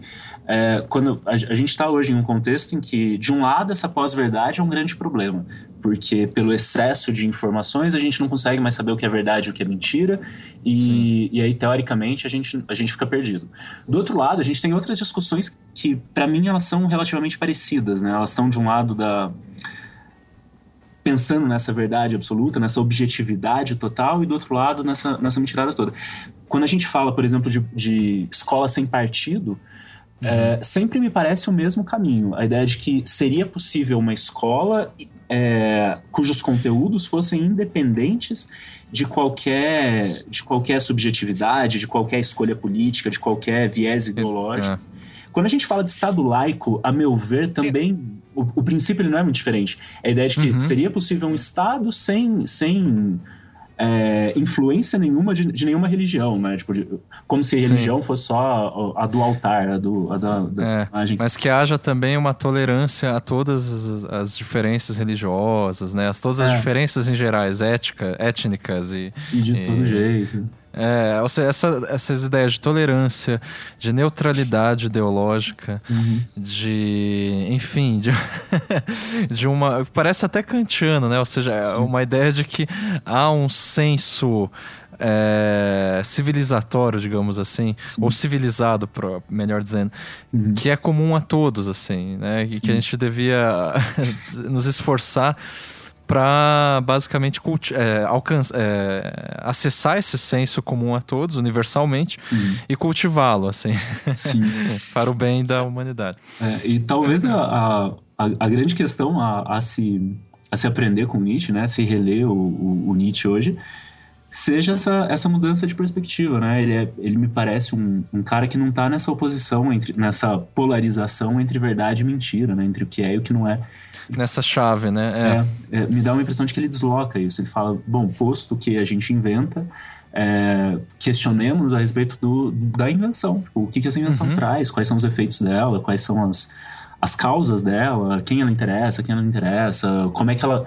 qual é a força dela e, e, e e, e, esses, e essas questões. Talvez, em vez de uma escola sem partido, fosse mais, mais pertinente pensar numa escola com todos os partidos, em vez de pensar numa numa realidade sem pós-verdade, sem mentiras. Não, tipo, é, é, é, é invenção, é, é forma de interpretar. Então, lidemos não, com e, isso. E, e, a própria ideia de invenção, desculpa, Daniel, eu já te passo não, a fala. palavra, só para complementar e concluir isso que o, o Luiz estava falando, a própria ideia. Porque quando a gente fala em invenção e, ou ficção, né, você, ah, não, não, tanto a verdade quanto a mentira ou a pós-verdade, derivados, são formas de invenção ou ficção, né? Quando é, a gente fala isso do ponto de vista nietzscheano, não significa que tudo isso seja mentira. É. Ou seja, que sejam coisas que não existem no mundo e que o ser humano só, no fim das contas, se reduz a inventar mentiras uhum. para é, si mesmo. Não, as ficções e as, e as invenções elas fazem parte do mundo, como coisas concretas, inclusive, Sim. eu diria. É, materiais, por incrível que pareça. é claro que é, a materialidade é outro termo em disputa aí, mas. É, ou seja, que não se, não se, não se trata de, de deixar de lado ou de desacreditar no ceticismo é, ingênuo, eu diria, de todas as ideias. Ou seja, sabe, ou seja, no final das contas, melhor que ceticismo ingênuo, de culminar num niilismo. Né? Hum. Não se trata de desembocar no niilismo. Se trata justamente de você, assim, existem ficções, nós acreditamos nela e elas são reais, digamos hum. assim. Então é só para deixar, eu acho importante deixar esse, essa questão clara. elas produzem que que efeitos fisiológicos, né? Isso, tipo, é, isso. Não é que elas sejam. É. é elas não estão opostas à mentira mais. Né? É, não são fantasiosas, né? Sim. Não tem esse sentido fantasioso. Diga, Daniel. Não, não, era só também para outro complemento, que às vezes quando a gente faz esse tipo de crítica é, é, é muito comum, porque é, tem alguns sentidos diferentes, né? Que a gente tá e pode fazer a crítica à verdade. Então aqui a, a a verdade está aparecendo justamente como pressuposição de que, sei lá, a escola sem partido ou a tolerância religiosa vai de fato nos levar a uma, a uma situação de coisas, entendeu? Que tudo estaria no, no seu devido lugar. É esse tipo uhum. de verdade que pressupõe essa ordem é, é, completa e tal que a gente está é, discutindo aqui no momento. Outra questão de verdade que é um pouco diferente é a verdade justamente como um articulador de certos modos de vida. Então, uhum. nessa questão da imprensa, por exemplo, é claro que tem uma noção de verdade aí que é diferente, que é o fato da gente saber se lendo aquilo, a gente deve confiar ou não que o, sei lá, um uhum. repórter foi lá e viu aquilo e escreveu o que ele viu, então se ele inventou da cabeça dele. Então, assim, é, é, importante ter a noção de que são duas noções, assim, são as duas podem estar em, em, a gente pode questionar as duas, mas assim, são noções de verdade diferentes. Uma noção pragmática de verdade. Uhum. Tá? E, não, e, não é dizer que isso não existe, mas justamente na medida em que isso existe, não é a verdade no sentido da verdade com V maiúsculo. É só uma forma de orientação no mundo. Uhum. E, e, então, assim, não é dizer, por exemplo, que ah, o cara escreveu da cabeça dele, ou se ele foi lá e viu, tanto faz. Não é esse o ponto. É. Mas a então, diferença é. Ela é pragmática, ela é uma diferença na medida em que a gente, de um jeito ou de outro, vai se articular, entendeu? Frente ao jornal, frente de outras maneiras. Isso, não, mas é, a diferença é essa. Então, a, a questão, é, acho que, é, que, que o Luiz estava colocando, é justamente que você vai pensar sobre a construção dessas verdades na medida em que e pensar como que elas se articulam, justamente como que elas ganham uma importância tal que certos que se a notícia ou se um texto responder a certos parâmetros, ele então é tido como verdadeiro. Isso eh, permite que a gente se oriente. Outra uhum. coisa é justamente essa percepção de que esses parâmetros são o parâmetro, o único parâmetro, né? Que é essa verdade com V maiúsculo, que são os ídolos, né, do Nietzsche. Não, pois é, e o que me dá a impressão quando se fala em pós-verdade, quando, né, principalmente quando isso aparece na mídia, assim, o pessoal diz, vamos falar de pós-verdade, trouxemos aqui o especialista X, etc e tal. especialista é que... em pós-verdade, isso é legal, acho que eu vou me tornar um especialista pós Já tem especialista em pós-verdade. sim, sim. Mas a, a impressão esse é um que... legal, cara, eu gostei disso. a, impre... a, a impressão que fica nas discussões e nos diagnósticos desses especialistas e tudo, é, é, é que ou, é, é como se houvesse uma época recente, é, mas algum tempo atrás, em que a verdade era mais transparente do que é hoje. Hum. É, tentar formular isso melhor. É como, assim, o que se fala de pós-verdade, claro, está relacionado, como eu estava dizendo, ao excesso de informação, mas mais do que isso, eu acho que ela pressupõe um, uma ideia de neutralidade. Eu, eu, achei que foi muito feliz a sua relação com, com a escola sem partido, porque também pressupõe a ideia de uma neutralidade é, ideológica, ou sei lá o que, é, ou seja, pressupõe uma verdade transparente. Então, a ideia de pós-verdade, ela me parece que pressupõe, né, pelo próprio nome pós-verdade, que houve uma época da verdade, que da verdade é, mais fácil de ser acessada, é, enfim, mais transparente. E isso é, que é o que a gente está colocando em questão aqui, tá, né? Que é justamente esse pressuposto de uma neutralidade, de uma verdade transparente, e que assim, para a título de provocação também, para a gente prosseguir aqui com a discussão eu até entendo, tentando fazer aqui uma espécie de advogado do diabo, ou no caso do Lipovetsky. Assim. Eu, eu, eu entendo que a, a, a, a, preocupação de um cara como Lipovetsky, que é sociólogo, se eu não me engano, apesar de ser conhecido como filósofo e tudo, uh, são preocupações sociais. Eu digo isso porque, eu, assim, em várias discussões que eu tenho, é, em grupos de pesquisa e, enfim, em alguns debates que eu, que eu participo, é, toda vez que eu coloco, assim, alguma é, fagulha nietzschiana ou da filosofia trágica, uh, eu logo sou rebatido da seguinte forma: não, Becker, tudo bem, a gente entende isso que é uma questão da filosofia e tal, só que isso falta materialidade, no sentido assim, qual é a implicação da filosofia nietzschiana, por exemplo, no âmbito social, das relações sociais. Uhum. Pô, mas então, no caso é, da, e, da, escola sem não, partido, só... é um exemplo claro, né? Porque você vê como que é a lei, né? A força que vai tornar a escola sem Sim. partido. Então, mas daí o que, se, o, que, o, que, o, que se coloca é, tá, então de uma maneira inclusive pragmática que seja, qual que seria uma alternativa à escola sem partido desse ponto de vista, por exemplo, nietzschiano, de que é, não, não é impossível haver uma neutralidade ou que a neutralidade não passa de uma ficção abstrata.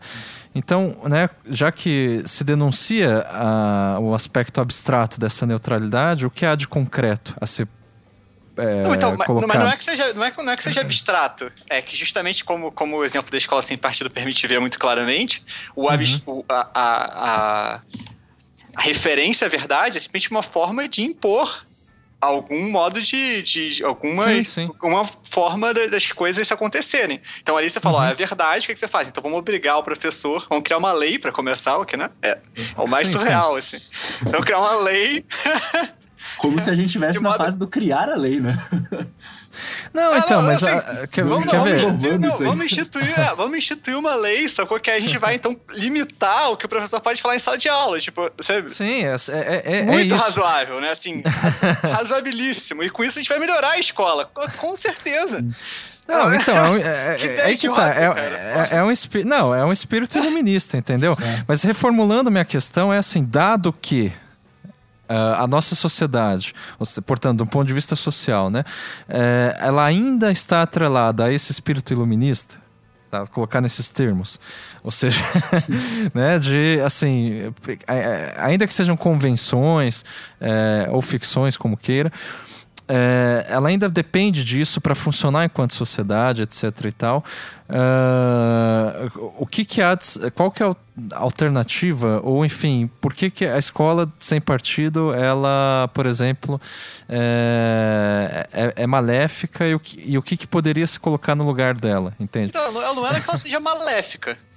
Eu acho que isso é uma, uma categoria que não, né, não faz sentido para quem está analisando isso desse ponto de vista. Mas ela simplesmente é uma imposição de um certo grupo que então né, pode é, ao, ao, aprovar esse tipo de lei, detém o poder de escolher o que, né, determinar, de certa maneira, impor claro, sim, sim. Uma, uma forma de, é, de, de, de, de, do que pode ou não acontecer num certo espaço, né, no qual, para nós, parece muito mais razoável que a autoridade naquele espaço deveria ser atribuída ao professor, e não a uma lei que pudesse, né, não, eu tô de pleno acordo. É que isso muitas vezes soa como justamente um espírito crítico caduco, é. no sentido, assim, do ponto de vista social, materialista, etc e tal. Já para né, dando nome aos bois aqui. É, que é assim, tudo bem, então é, é, é, é essa, esse é o espírito crítico do Nietzsche, de né, verificar que sim, de fato é sempre uma imposição de, de poder e tal, só que sem propor algo é, propriamente propositivo, sei lá. Acho que pensando nesse, nesse contexto especificamente escolar aí, tem um texto do Jorge La Rosa que é, que é fenomenal para isso, que é o, o Agamenon e seu porqueiro, que é um ensaio que está no Pedagogia Profana, vocês conhecem? Não. Ele... Já, é, o livro sim, eu não, tô lem... não, não, não, lembrei desse ensaio, mas enfim. É porque prossiga. ele tem um jogo de palavras que eu acho fantástico. Ele começa com um apólogo em que a primeira frase ela não tem, ela não tem personagem que a, que a presente, é a verdade é a verdade, diga Agamenon, que é o rei, ou seu porteiro, que é o cara que cuida dos porcos do Agamenon. Aí embaixo aparece o personagem Agamenon, de acordo, é a resposta que ele dá. E o porqueiro aparece, bom, não me convence. E, e aí ele começa a fazer toda uma, uma análise em relação a, essa, a esse apólogo, em que ele fala, bom, enquanto a gente primeiro, que não é estranho, né? Que a gente tem essa tautologia da verdade, né? A verdade é a verdade, quase no sentido uhum. de, posto que é verdade, a gente deve obedecê-la, a gente deve acatá-la, se a gente não sim, fizer, a gente está no inferno. Sim. É, e, e, ele fala: bom, a gente acredita no poder dessa verdade. E não vai ser estranho que quem é, confirma esse, esse poder seja aquele que tem o poder, né? Porque essa verdade é falada em nome dele. Então o, o, o, Agamenon, que é o rei, ele vai falar: Bom, tô de acordo, porque a verdade é sempre a verdade do Agamenon. E o porqueiro, que é aquele que tem uma verdade diferente, que tem uma ficção diferente, pra gente retomar os termos, uma invenção diferente, é, ele, segundo La Rosa, se, se reserva a si a, a, singela dignidade de não se convencer, porque ele sabe que se ele falar qualquer coisa, não interessa que isso é convergente à realidade ou divergente da realidade, ele nunca vai ser o dono da verdade porque ele não tem poder. E aí o, o, o La Rosa ele faz tá, uh, o, um trocadilho que eu acho, acho sensacional porque a gente está discutindo. É, uhum. E talvez até para começar a pensar nessas, nessas, nesses efeitos práticos dessa discussão nietzschiana e tudo isso. Ele fala: ah, uhum. enquanto a gente acredita no poder da verdade, a gente não consegue se dissociar da verdade do poder. E para mim casa com isso, né? Essa verdade do poder é aquela que se apresenta como objetiva, é aquela que se apresenta como, como, como inquestionável. E enquanto a gente se, se acostuma a se curvar a isso que se apresenta como verdade, a gente se acostuma uhum. também por, por por consequência, a se curvar a essa verdade de quem, de quem detém o, o, o poder. E aí, fazendo uma oposição, né, o, o Marcos se apresentou como advogado do diabo do Lipovetsky. saiu uma entrevista recente do, do, do Mafessoli, é, se eu não me engano, para o Figaro, é, falando sobre o terrorismo na, na, na, França e tal, e sobre as propostas de, de acabar com, com com manifestações, manifestações religiosas dentro, dentro desse país, né, dentro de, uhum. de, instituições desse país e tudo isso. E ele fala, ah, talvez a questão não seja a gente acabar com isso, nesse esforço é, iluminista, nesse esforço asséptico de, de limpar o lugar para deixar só a verdade reinar. Uhum. Mas seja justamente o contrário, seja povoar essa realidade com, com o máximo de coisas possíveis para que essas coisas sempre comecem a se confrontar, para que essas coisas sempre comecem a se, se esbarrar e, e, e. Sim, e serem questionadas. Né? Isso, porque à medida que eu esbarro, eu conheço um limite. Seria uhum. o, o... Esses dias tava uma peça aqui em São Paulo chamada Monólogo Público, do Michel Melamed. Uhum. E, tipo, era uma, uma sequência de frases fantásticas. Assim, tem uma frase que, que não saiu da minha cabeça, que era a seguinte: ele falava, ah, a, a, gente, a gente tem uma verdade, essa verdade é tão grande, tão grande, tão grande, que ela não sai do lugar.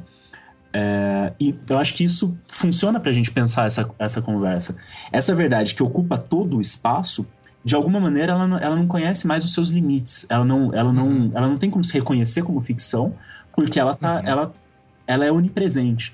E à medida que ela vai tendo que dividir esse espaço, forçado ou não forçadamente, com outras verdades, com outras ideias, com outras perspectivas, é, uhum. esses limites estão sempre sendo contados. Obviamente, a gente olha para esse, esses contados e fala: não, é, isso que está ocupando espaço agora é errado, precisaria estar tá do lado de fora, isso é mentira, é burrice, fal, falta inteligência para essa pessoa para ela pensar como eu, que penso a verdade, tudo isso.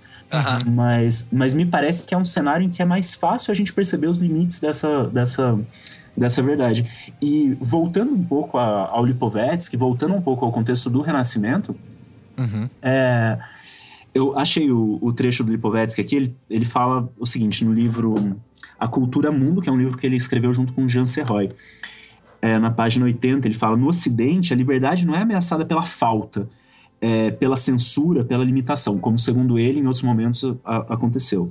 Ela o é pela superinformação, pela overdose, pelo caos que acompanha a própria abundância. Não é informação que falta, ela transborda em nós. O que falta é um método de orientação nessa superfície indiferenciada.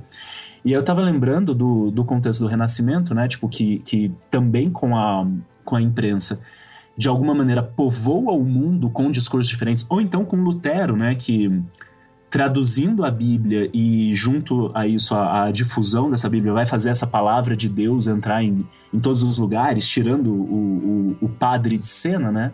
Sim, Afinal de contas, eu, eu posso interpretar a partir de mim mesmo a palavra de Deus e tudo isso. Uhum. É, o, o, eu, acho interessante pensar nisso, né? Tipo, o que o, o, que o Lipovetsky tá, tá pontuando aqui pra gente é que falta um método. E, de fato, diante de toda essa. do, do renascimento, diante de toda essa super informação, essa super abundância, a gente vai ter em 1600, se eu, se eu não me engano, de 36, né? Que é, o, é o, o a data do discurso do método do Descartes. É, uhum. Meio que na mesma linha. Na, ah, a gente está diante de o, uma série de coisas nas quais eu não posso confiar. Eu não posso confiar na minha cultura porque ela, em outros lugares, é ridícula. Eu não posso confiar Sim. nos meus sentidos porque eles podem me enganar. Eu não posso confiar nos meus sonhos porque pode ter um gênio maligno. E ele vai desconfiando, ele vai nesse processo é, cético. Até chegar à verdade da verdade, que é o fato dele pensar, e aí ele constrói um método para encontrar essa verdade. Quase que Sim. na mesma época a gente tem o Montaigne, né? Que é que é o cara Sim, que, contemporâneo. É. É, em vez de fazer o método, ele vai fazer um ensaio. É, logo no começo, né, ele fala que o, o, ensaio tem como principal matéria ele mesmo, se eu não me engano, está no prefácio isso. Uhum. E então já é uma postura diferente, né, desse dessa tentativa de, de objetividade, de, de neutralidade, é, que vai tirar o sujeito de cena e vai pensar numa verdade independente desse sujeito. E, por outro lado, também em alguns trechos, por exemplo, no, tre no, no ensaio sobre educação, ele fala: ah, eu não, não tô dizendo nada que, que seja verdade, eu estou dizendo a minha opinião sobre a coisa, não é alguma coisa que, em que se deva acreditar. Eu estou indo às uhum. apalpadelas, eu estou indo aos trancos e barrancos, eu estou indo tropeçando. Se eu não me engano, apalpadelas e tropeçando ele usa mesmo. No... E talvez seja alguma coisa para se reler, né? É, a gente aprendeu a, a, a buscar esse método, a buscar essa verdade, a buscar essa essa objetividade cartesiana que, talvez não seja a única coisa que a gente possa tirar desse, desse excesso. É.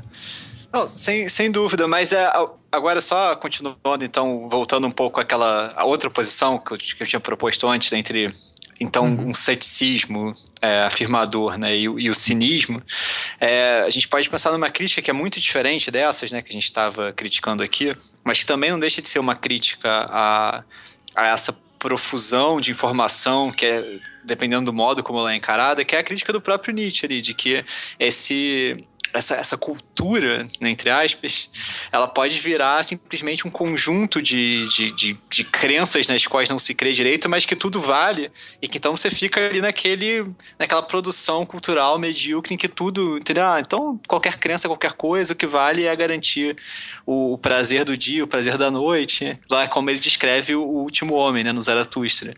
Então é, são os é homens. É, a gente pode traduzir por cinismo, né? Basicamente. É, é o cinismo, é, são os homens que sabem de tudo, né? Assim, tem essa descrição de quando começa, né? Eles sabem de tudo, então tudo, nada importa muito, eles se acham que, que, todo qualquer conhecimento está valendo. Então tem essa dimensão também de que, de que essa profusão de coisas, ela, ela pode contribuir, né? Para para gerar algo novo. Ela pode ser um terreno em que você vai se libertando dessa ideia, né, da grande verdade e tal, se direcionar para uma produção, para algo, para criar algo além do, do existente, né? afirmar um certo caminho. Mas existe a possibilidade que é essa de ficar no, no é, niilismo cínico. É. Né? É, isso que eu ia dizer. E eu acho que isso é um tema bem atual, interessante de ser discutido. É, justamente, e isso também nos faz retornar à ideia do riso, né? Qual é o lugar do riso hoje, ou melhor dizer, como que o riso geralmente é encarado em relação a, a esses temas que a gente está conversando atualmente? Eu pergunto isso eh, desconfiando que o riso cada vez mais ele é entendido como um indício de cinismo. Uhum. Claro que Essa isso é uma afirmação. Jogou logo a pergunta casca grossa. Joguei a bomba. Agora. Joguei a bomba. e, claro, é uma, eu tô generalizando sem o menor fundamento aqui, tá? Ué, Mas assim, é, já, a gente tá num papo lá, aqui. Luiz, então... ó, Luiz já tem que. ah, eu tô pensando, define melhor cinismo. A gente tá falando de Diógenes, a gente tá, tá falando do quê? Não, não, não, não claro, tá claro, Diógenes, claro. né? Assim, não. É, é porque o, o o, o Sloterdijk, naquele livro Crítica da Razão Cínica, ele, ele, ele tenta fazer uma oposição entre o cinismo atual né, e, o, e o cinismo do Diógenes, né? Hum. Então, o cinismo atual seria esse cinismo que é esse do último homem, né? Essa ideia de que qualquer conhecimento é tido como algo que, ah, que legal, né? tem isso aí, você acredita, nem não acredita, mas não faz muita diferença. O que importa é você ficar na sua vida tranquila ali, uhum. ficar tendo seu, naquela vivência meio que medíocre e você dá aquela risada das coisas, mas nada interessa muito, né? Como uhum. como diz o Nietzsche lá no, no, no Zaratustra, os, os, últimos homens eles sempre piscam o olho, né? Que é essa ideia de que, ah, não importa muito, né? Assim, dá aquela piscadela, fala o um negócio e, e, pronto. E aí você inventou a felicidade, né? Com esse, desse jeito.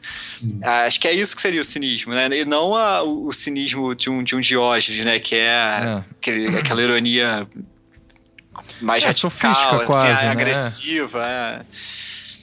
É. De alguma maneira, é, moralizador. Iconoclasta. É, sim, de alguma maneira sim.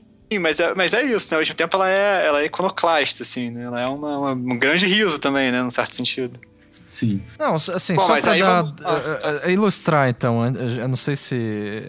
Porque às vezes o... o a, a, o Luiz ele é, esteja assim querendo realmente uma assim é, né, dar uma um exemplo mais fácil porque realmente eu, eu, eu, eu, perguntei uma coisa assim sabe que eu tirei do nada assim tipo Quem disse, sabe, não tem, não tem o menor fundamento, assim. É, exatamente.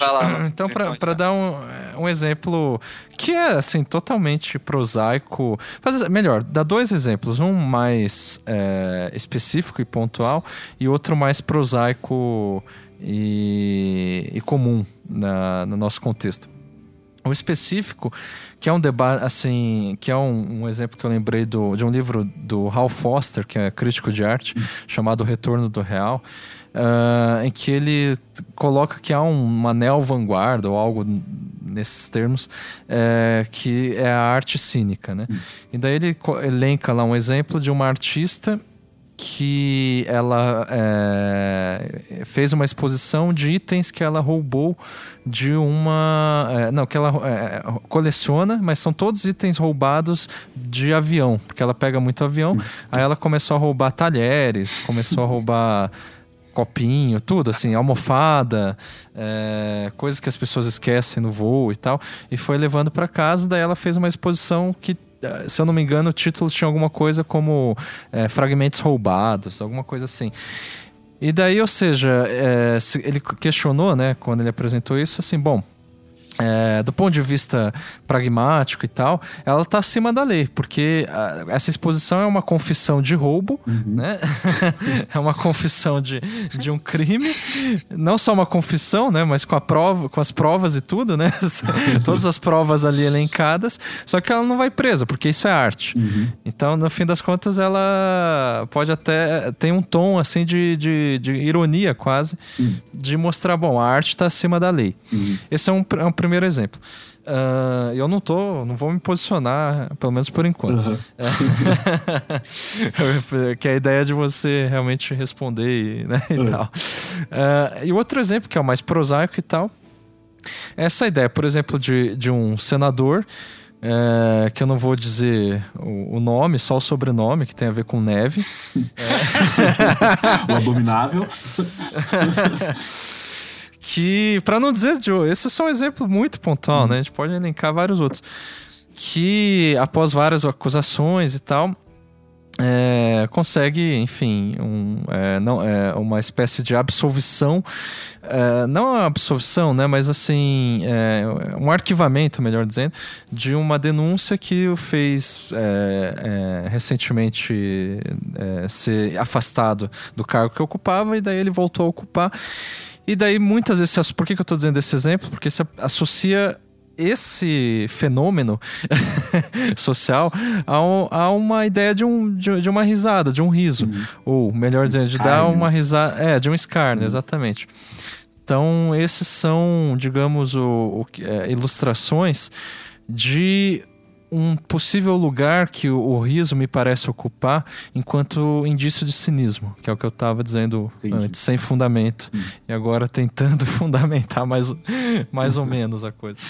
Ah, mas mas eu, eu, também eu tava pensando de um jeito talvez um pouco diferente, ou então, eu não sei se eu peguei o exemplo direito, mas é, eu estava pensando um pouco no cinismo da, dessa ideia do, do Zizek, por exemplo, da crença de cafeinada, né? Assim, você acredita em alguma coisa, mas na verdade você ri daquela crença e não faz nenhuma diferença, entendeu? Então você acredita em Deus, por exemplo.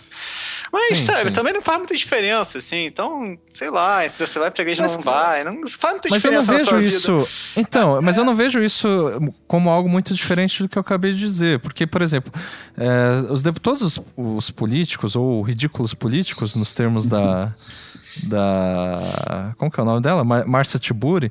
E olha que inter... o título do livro dela, né? Ridículos políticos, quase risíveis políticos, ou uhum. ridículos, né? Ou seja, uhum. é, que, que, que despertam riso.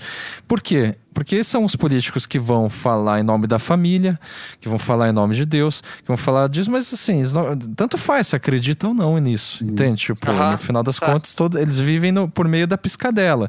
Eles, assim. Ok, a... ok, então pode ser, tá, tá, ok. Então tá, tá junto, então, ok. É, mas claro, tá, não, tá entendi, fazendo um razoado certa... superficial é, é, aqui. Sim, é. isso. Tá meio. Tá uma, um, um, lugar meio zoneado, assim, mas acho que sim. tá define algumas fronteiras, assim, né, do que, que poderia ser. Mas de um pensamento transversal, né, que consegue transitar. Mas fala aí, Luiz. É, não, vocês estavam falando, me lembrou um, um sketch do Porta dos Fundos em que o Fábio Porchat interpreta um político e ele vai gravar um, um, um programa político. Ele vai... É, é, como é que chama aquilo mesmo? Acontece na, na véspera das eleições? É, é, é propaganda, propaganda política. política gratuita, né? Uhum. É, e, e, ele não consegue gravar o sketch porque ele começa a dar risada, ele começa a falar assim: Ah, eu estou aqui pelo direito dos idosos, e começa a rir. Ou estou, agora eu vou defender é, é as mulheres, as mulheres. Ah, a gente vai defender mesmo as mulheres, dar risada e tudo isso. No fim das contas, a última cena do sketch é ele sem fala, numa foto, e, e, o, e o texto sendo. sendo colocado por um narrador, sabe? Estou, é, meu nome uhum. é, é, deputado X, estou aqui para defender tal, tal, tal, e tais e tais propostas e vote em mim número tal. Excelente. Muito bom. É, e para mim casa um pouco com o que vocês estavam falando, mas mas não seria que esse assim, desculpa te mas é, o riso provocado é, por esse. Eu acho totalmente legítimo esse, é, esse riso, mas ele não depende de alguma forma. É, justamente de, desse riso cínico, ou seja, é como se fosse uma resposta a um. A, a, a, entende? Ah, tipo, a gente, a gente tá rindo da risada do político ali representado, entendeu? Sim. Que ele não consegue, no caso, pronunciar suas verdades porque ele não consegue, né? Não consegue deixar de, de rir. É, Mas, ó, complementando, a, a, pergunta pode ser também, quando a gente falou no cinismo, você mencionou o Diógenes, assim, de repente você... Será que esse, essa forma de rir seria a mesma que no Diógenes, por exemplo? É, seria uma pergunta interessante. Então, é, o, que eu, o que eu tava pensando é que talvez seja justamente o contrário, né? Pelo, pelos isso. textos que eu li a respeito do, do riso do Diógenes e tudo isso, é, seria um riso que, que tem uma, uma perspectiva moralizadora, né? Ele dá uma risada uhum. da, da, do fazer dos seus concidadãos, de, do fazer dos seus contemporâneos, é, meio que em nome de uma, uma, uma forma de vida, de uma forma de, de, de existência que ele, ele tem como correta, que é uma forma de vida uhum. dissociada do, dos desejos é, é, mais banais e todas essas questões. É, então, de é, não, é. Tal, é, tem autonomia do desejo. É. Né? Viver como um cão, né? E daí lá, Sim. você não tem o desejo, uhum. não te domina. Sim. Uhum. E, e, talvez essa sensação de escárnio contemporânea aí que, que, que vocês estão descrevendo, ela seja uma, uma, uma inversão, né? É como se eu visse alguma coisa que eu, que eu julgo moral e desse risada dessa moral. Tipo, quando a gente pensa no senador que, que não, não se pode nomear, é, cujo sobrenome é Neves e o primeiro é Abominável, é, a, gente, a gente tivesse essa, essa inversão, né? É, a gente tem uma, uma expectativa de justiça, a gente tem uma expectativa de moral social, de ética Sim. social, e se desse risada em relação a isso. A gente tem uma. Pensando na questão da, da arte também, que, que o, o uhum. Marcos trouxe. É, a gente tem uma, uma perspectiva a respeito de, de relações sociais, de, de, de, relações com patrimônio alheio e por aí vai, e se dá risada disso e, e, e talvez o que, o que vale a pena pensar é que tá, é, a gente faz tudo isso, mas a gente faz. Isso é, isso é fato. É, é, ela está na, na, exposição, independentemente de ser ou não um crime, é, independentemente uhum. de ser ou não uma, uma, uma, atitude que em algum discurso vai ser imoral, vai ser é, questionável, vai ser é, é, criticável, ela está expondo. O, o Aécio é a mesma coisa. O Aécio, o, o Neves, é a mesma coisa. ninguém falou em Aécio ninguém, ninguém falou em Aécio. Eu tava pensando no primo meu. Se a gente pensar demais nesse primo, a gente mata, não, não tem problema. É, o, o, fato é que, é que legalmente, é, com toda uma, uma, uma justificativa é, jurídica, que eu não conheço, né? Não, não tenho, uhum. tenho acesso a isso. Ele voltou e, e, e, hoje estava no Senado apresentando sua defesa. E, e, com todo o cinismo que, que, a meu ver, isso traz, com toda a, a, a, a bizarrice que, que, isso de alguma maneira conta pra gente, ele, uhum. ele, ele tá ali.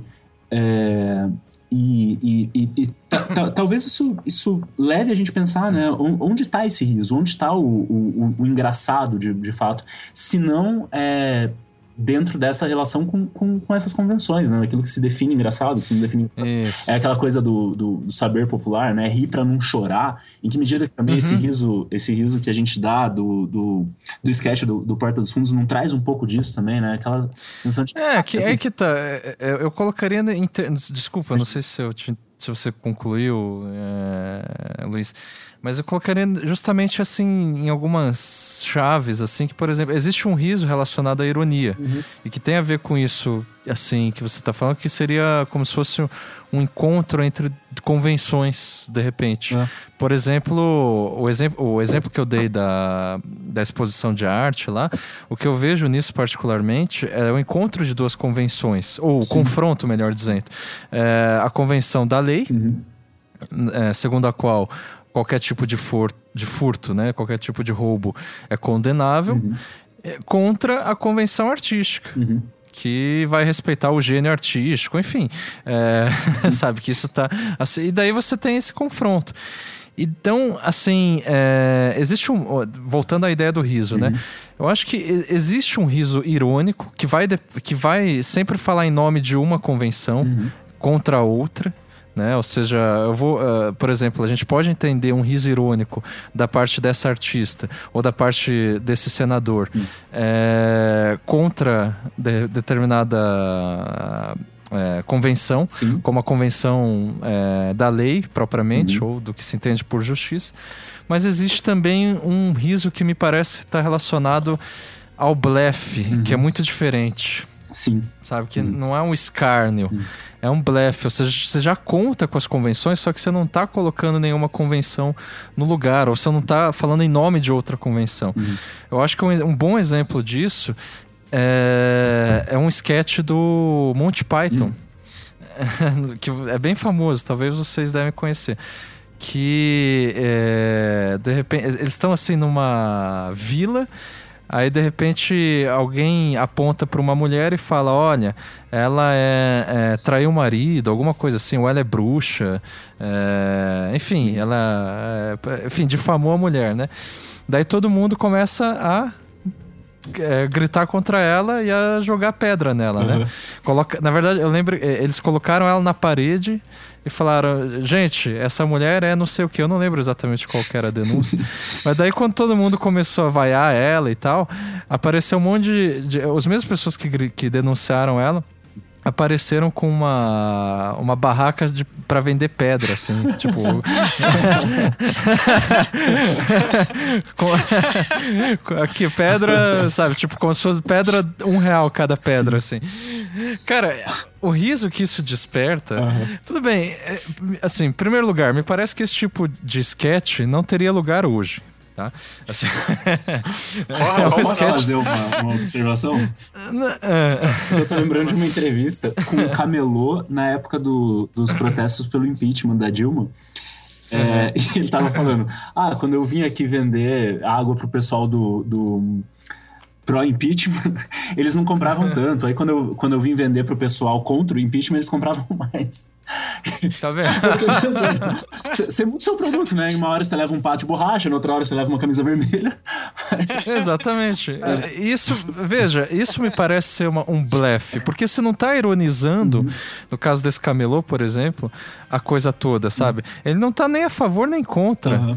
da, do, do que está em causa, que é o impeachment, Sim. sei lá o quê. Uhum. Não, mas ele no caso tá... da, da, pedra, ele tá, ele tá a favor, né? Só que ele justamente é o cínico. Ele tá a favor, mas tá a favor pelos interesses próprios. É, Esse mas se é a gente cínico. resolver endeusar essa mulher que está sendo apedrejada, ele vai vender a imagem dela também, né? É, é... Isso, exatamente, porque é, o cínico. Então. As crianças são crianças. É isso, a ideia do Zizek, né? São crianças ah. descafeinadas. Elas uhum. existem quando servem interesse. Para isso que a crença serve ao interesse. Essa é a ideia do cinismo, uhum. que me parece diferente lá do Diógenes, né? Então, mas por exemplo, ah, quando o, o Zizek fala, fala sobre isso, eu, eu, eu entendo que há um teor de é, denunciatório ah, nisso, não, assim, sim, sim, de acusação. Termo, é só, sim, sim, sim, só sim. porque o termo é legal, que, descafeinado. É, mas tipo, olha que vergonha, é, né? Sim, a que ponto sim. chegamos, assim. é, a gente, sabe, ninguém... As pessoas são cada vez mais egoístas, no fim das contas, interesseiras e tal. Uhum. E eis o cinismo que é, né, é, se difunde na sociedade. Mas o que eu estou dizendo de um, de um blefe não é tanto no ato é, é desses personagens de vender a pedra e se aproveitar do, da situação, mas é do, do riso que provoca o... o, sketch, sabe? O uhum. sketch, assim, como um todo, assim. Porque a gente não ri necessariamente, a gente não tá rindo da mulher que tá sendo apedrejada. A gente não tá rindo também do cara que se saiu bem nessa história, porque uhum. ele começou a vender pedra, né, para ser para para apedrejar a mulher. A gente tá rindo das, da, da, daquela, daquele cenário, daquela conjuntura uhum que é a nossa conjuntura, entendeu? Isso, é o fato de a gente acreditar como... que a mulher é culpada, né? Quando na verdade a culpa dela é simplesmente Exatamente. pedra. então, mas a, a, a, a gente se como identifica... é qualquer culpa, né? Essa é a grande sacada Exatamente. do Nietzsche, né? Quando a culpa é pra vender pedra. Essa, eu diria que então, essa é mas é o resumo a, da, da crítica moral exatamente. na genealogia da moral. Mas a, mas a ideia é que a gente se identifica... é, pois é. Mas que a gente se identifica com essa, com essa é, culpa, entende? Ou melhor, a gente se identifica com esse ato, assim. A gente tá, no fim das contas, rindo de nós mesmos, assim. Uh, por quê? Porque a gente... Não, não, não, é uma coisa que não é assim, ah, eu estou acima disso, sabe? Eu estou assim... Não, eu, assim, tem, eu tô rindo disso porque é o que eu faria entendeu? Uhum. Claro, não estou dizendo que eu faria isso. Justamente porque é uma convenção uhum. e tal, outra em jogo, né? Mas a ideia é, é, é, é não, que eu estou tentando aqui separar. A gente, é, a, gente, a gente percebe que a gente também poderia jogar pedra, de certa maneira. exatamente, exatamente. Assim, é. Ou se aproveitar da situação para vender pedra. Tá assim, mas acho que esse é o elemento disruptivo, assim, né? Na verdade, é, o, a é. sociedade fora, o vender pedra, é o, é, é, o pessoal jogando pedra achando que tá jogando a pedra porque, entendeu? Ó, oh, estamos aqui prezando pelo grande valor, e na verdade é só porque é. vai. vai dar. É interessante ali para certas pessoas que vendem pedra. É, então, isso que é o blefe, ou seja, saber que tem gente que tá falando em nome de uma verdade, falando em nome de alguma convenção, né? e saber que tem gente que está se aproveitando dessa convenção e que não necessariamente está defendendo uma convenção contrária. Por exemplo, dizer que essas pessoas são egoístas ou interesseiras significa dizer que elas estão defendendo um modo de vida uh, em que esse interesse ou esse cinismo propriamente seja uh, valorizado, seja cultuado. E não necessariamente, entendeu? A pessoa está só belefando, ela está uh, se aproveitando da situação, mas não por meio de um oportunismo. Como se ela não sabe? levasse a sério a própria criança. É, ah, sabe? Não, tipo, leva, claro. E aí, Mas exatamente. Não, fala, esse fala, talvez tivesse alguma coisa de, de, de terapêutico, talvez, a gente mantém as coisas confortáveis. Ah, ah tipo, é engraçadinho. Tipo, é, é, seria isso? Ah, acho que é. Acho que é, de não se, exatamente, você exatamente, você não, não, não, se levar a sério, mas, mas isso não te impede uhum de não aproveitar da situação. O fato é que falar assim, aproveitar da situação já é assim é, considerado amplamente como um oportunismo, ou seja, como uma coisa pejorativa, né? uhum. né? Mas eu estou pensando em termos assim, eu não sei se foi o Arthur Danto assim que de, é, é, falou de uma maneira de, denunciatória, uhum. né? Que hoje em dia, depois do fim da arte, você pode de manhã ser um barroco, de tarde você é um pós-moderno e de noite você toca num concerto filarmônico, Uhum. sabe? Tipo assim, você pode transitar entre diversas crenças, ou movimentos artísticos, no caso, Uhum. né? Mas sem a menor culpa, né? Sem a menor... E ele fala, olha que, né, que merda isso, Uhum. assim, as pessoas não, não, não elas chegaram a ser cínicas nesse ponto. Uhum. E isso é um tema delicado mesmo, porque, tipo, eu não, assim, eu não vejo um problema nisso. Uhum. Ao mesmo tempo, eu entendo, por exemplo, a, a- a- crítica nietzschiana em relação ao último homem, né? Aos últimos homens. É, porque é outra é- crítica, né? Uma crítica bem diferente dessa. Não, o que eu tô pensando, eu tô lembrando, na verdade, de um do, do último texto do A Era do Vazio do Lipovetsky, em que ele fala sobre Aham. o riso e ele, de alguma maneira, tá no, no último texto do, do livro em que ele apresenta a ideia de personalização, né? Que a gente tá em uma sociedade em que esse indivíduo, ele quer é, o conforto próprio, então ele vai eliminando tudo aquilo que, de alguma maneira, possa ser é, agressivo a ele, possa ser ofensivo a ele, e aquilo que ele não consegue é, eliminar, de alguma maneira, ele eufemiza. Em- é, acho que ele não usa esse termo, mas a ideia do eufemismo seria interessante para pensar. É, então, também, né, como se eu, se eu criasse o riso, ou como se eu criasse o, o humor, para tornar essa atmosfera na qual eu me, na- me encontro menos pesada de alguma forma, menos, menos é, Sim, gritante. mas E Mas isso me parece, desculpa te interromper. Luiz, que é uma forma de defender, de, de rir, na Uhum. verdade, em nome de uma convenção também. É.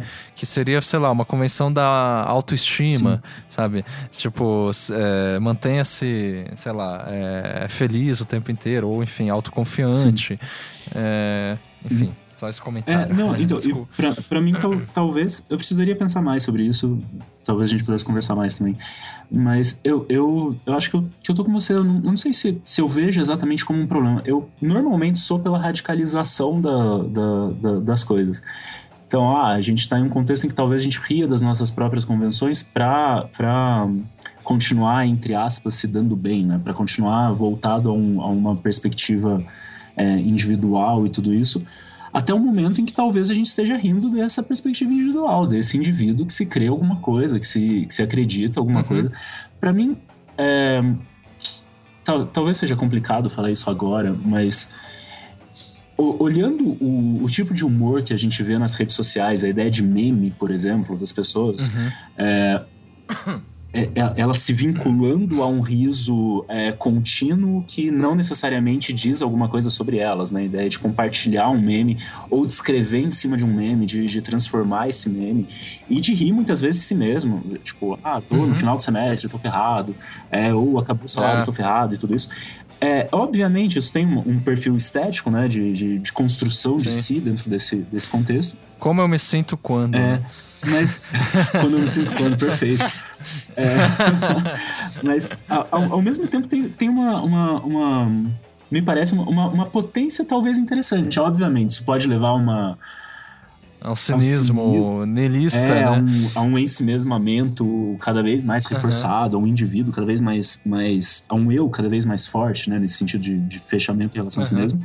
Mas em alguma medida talvez isso aponte também para um, para uma para uma desmobilização desse si, sabe? Dessa crença desse, desse si, da- das próprias verdades e tudo isso.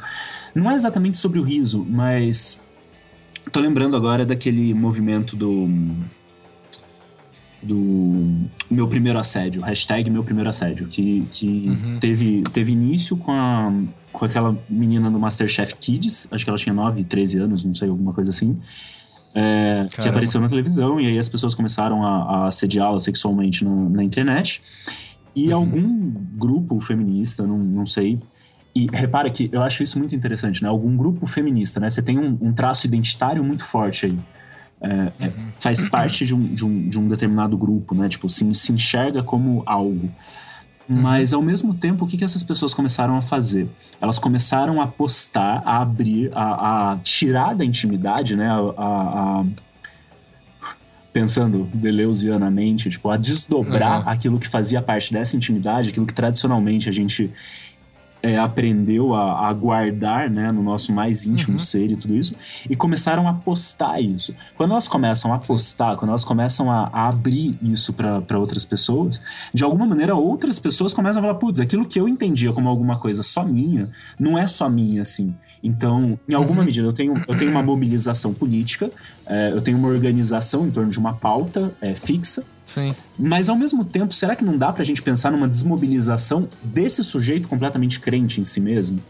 É, é uma, uma desmobilização de exatamente de uma convenção é. que, é, que é essa outra, mas eu diria em nome de outra. Sim convenção, sabe? Mas, ou seja, é que não tem como a gente é, se comunicar ou mesmo viver fora de convenções. Né? Exatamente. Né? E, e, talvez nesse processo a, a questão seja que se reconhecem essas convenções. É, é uhum. é aquilo pouco que a gente estava falando do Nietzsche, né? Enquanto eu tenho uma verdade absoluta ocupando todos os espaços, ela não, ela não tem como conhecer seus próprios limites. Sim. Ou, suas próprias fronteiras. Quando ah, lembrei de outra coisa. Uma, uma frase do, do Foucault que eu acho muito bonita, tá no Ditos Escritos 5, se eu não me engano. Uma entrevista uhum. em que ele fala, falando sobre a morte de Deus, né, interpretando Nietzsche, ele fala que, que ele pensa Deus como o ilimitado, com I maiúsculo, essa, essa, essa entidade uhum. que não teria limites. Ele fala, ah, talvez, é, enquanto a gente acredite no. A, a gente acredita no ou melhor, enquanto a gente não desconfia dos limites desse ilimitado, a gente não consegue se abrir para o ilimitado dos limites. Da, gente reconhecer que a, a nossa condição, ela, ela, como sujeitos dotados de linguagem, ela, ela cria sentidos, ela cria categorizações para o mundo que a gente está quando a gente está numa, numa convivência humana. E talvez eu só perceba isso diante de outros sentidos, diante de outras formas de, de ser. Então, a, a questão não seria é, negar uma convenção em nome de outra convenção, mas o, o, o processo de que para negar uma convenção, talvez eu esteja reconhecendo a convenção. E, uhum. e quanto mais frequente isso vai se tornando, é, talvez seja, seja difícil desvincular dessa, dessa questão do reconhecimento da convenção mesmo. É, uhum. quando é uma vez só, é, é, me parece mais simples a gente, a gente desconfiar de uma convenção em nome de alguma coisa que a gente tem como, como como sim, absoluto. Sim. Agora, quando isso começa a ficar tão frequente, tão frequente, tão frequente, em que, que eu me fio? É, teoricamente, é bom, eu entro num desnorteio total, não tem nada em que, em que acreditar, nada é absoluto e tudo isso, mas uhum. será que isso também não traz uma possibilidade de, de, de, de, reencontro com essa convenção mesmo, com essa dimensão artística, ou com esse espírito crítico, que não é uma crítica em relação à convenção em nome de uma verdade, mas a crítica uhum. em, de uma convenção em nome de outra convenção e do reconhecimento dessa convenção? É, e aí, não sei, precisaria pensar um pouco melhor. Mas...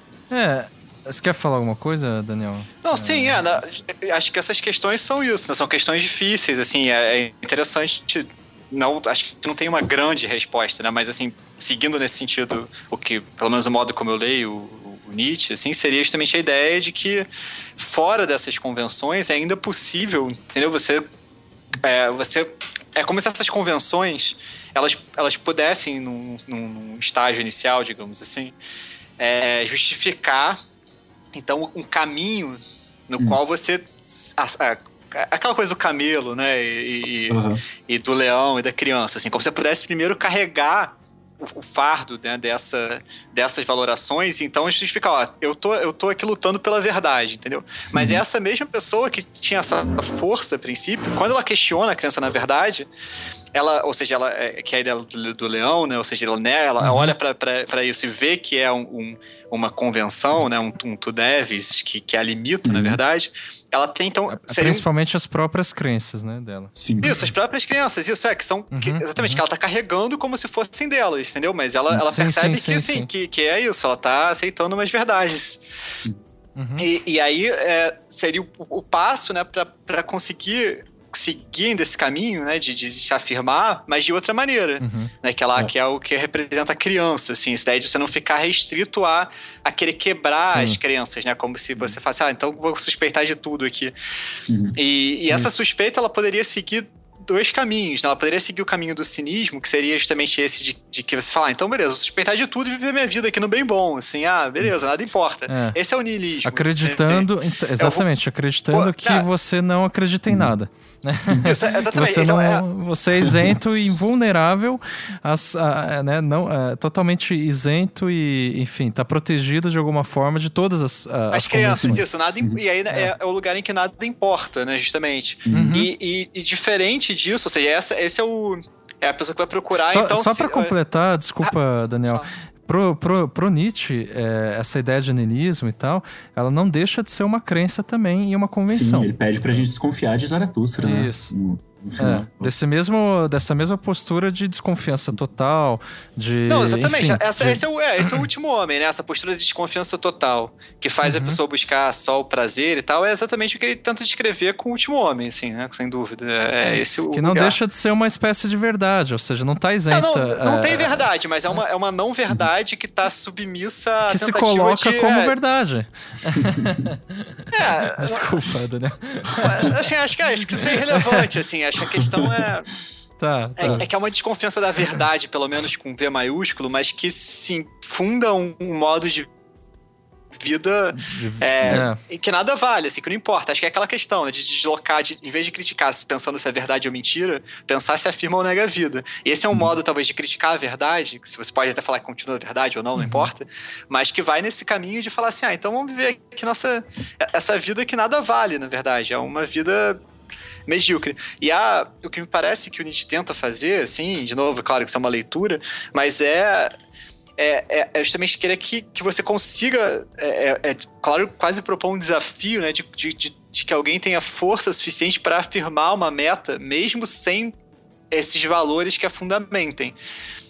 Então é essa ideia lá sempre da meta, do criar a meta, do, do, né, do, do, do, é preciso da estrela, né? essas metáforas assim que, que é esse, esse humano que é necessariamente conflito, que está em, em, disputa, que está em, em uhum. frente a, a, valorações diversas, etc., que se vê ali sozinho frente a um absurdo, entendeu? É uma espécie de força essa, essa pessoa é, ainda assim se, se perceber como podendo fazer algo, né? A vida, a vida tendo, uhum. tendo um valor que é criado por ela mesma, de certa maneira, né? Que é, que é uhum. definido ali numa, numa prática, assim.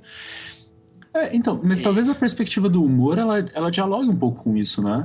Essa ideia de que eu, eu não preciso dissociar essa sensação de que nada vale, de que tudo tem o mesmo valor, da perspectiva de, de, de aderir a, a, uma dessas convenções, ou de criar uma dessas convenções. Sim. Claro, criar aí yes. sempre com, com todas as ressalvas, né? Tipo, a criança do Nietzsche, ela não é pelo menos a meu ver, ela não é completamente criança, né? Ela não é completamente novidade. Não, não. Ela, ela, não. ela ainda é um corpo humano, por exemplo. Que, ah, que tem sim. olhos, e esses olhos eles têm alguma característica fisiológica que dão conta de alguma coisa e, outra, e de outra não. É, não, não tem a ver com pureza, é, né? Não seria é, isso. Que, que, pu é, com essa ideia pueril. É. É, é. não, não, de modo algum, né? Claro. Tem... Sim, sim. Não, é a ideia da inocência é justamente que o devir é inocente. Ah. Né, que está que tá frente à vida se afirmando na, na inocência, mas na, na, inocência do, do que pode criar, né, justamente. Mas não, claro, não é o livre-arbítrio no sentido tradicional, óbvio, né? Porque, não teria sentido nenhum. E, e aí talvez uhum. uma, um, uma compreensão desse, dessa criação, né, dessa invenção, como uma, um, um, jogo praticamente de crianças, né? Se eu não me engano, na própria Gaia Ciência tem algum trecho em que ele, em que ele coloca isso, né? Que, a, que os nossos sentidos eles são brincadeiras de crianças transferidas para a vida adulta.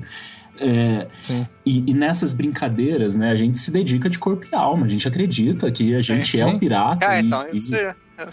É. Então, é isso que eu quis dizer com blefe, assim. Tipo assim, é, se você é, é, é, um policial, por exemplo, ou um professor, né, para falar da, do nosso lugar aqui, a gente é, é óbvio que acredita em alguma em algum significado do que isso representa, Sim. entendeu? Tipo assim, ah, você tem que esse é o blefe, assim, você se você acredita, você pode criar valores e no fim das contas você vai acreditar. Uhum.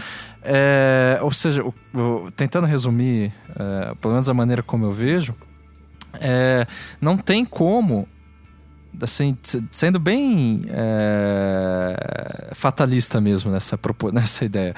É, não tem como você viver sem acreditar em alguma, sabe, alheio a convenções, Sim. de modo que o próprio niilismo é por isso que eu falei que assim, o niilismo é uma forma de verdade. Eu sei que isso não, não é algo que o Nietzsche diria, enfim.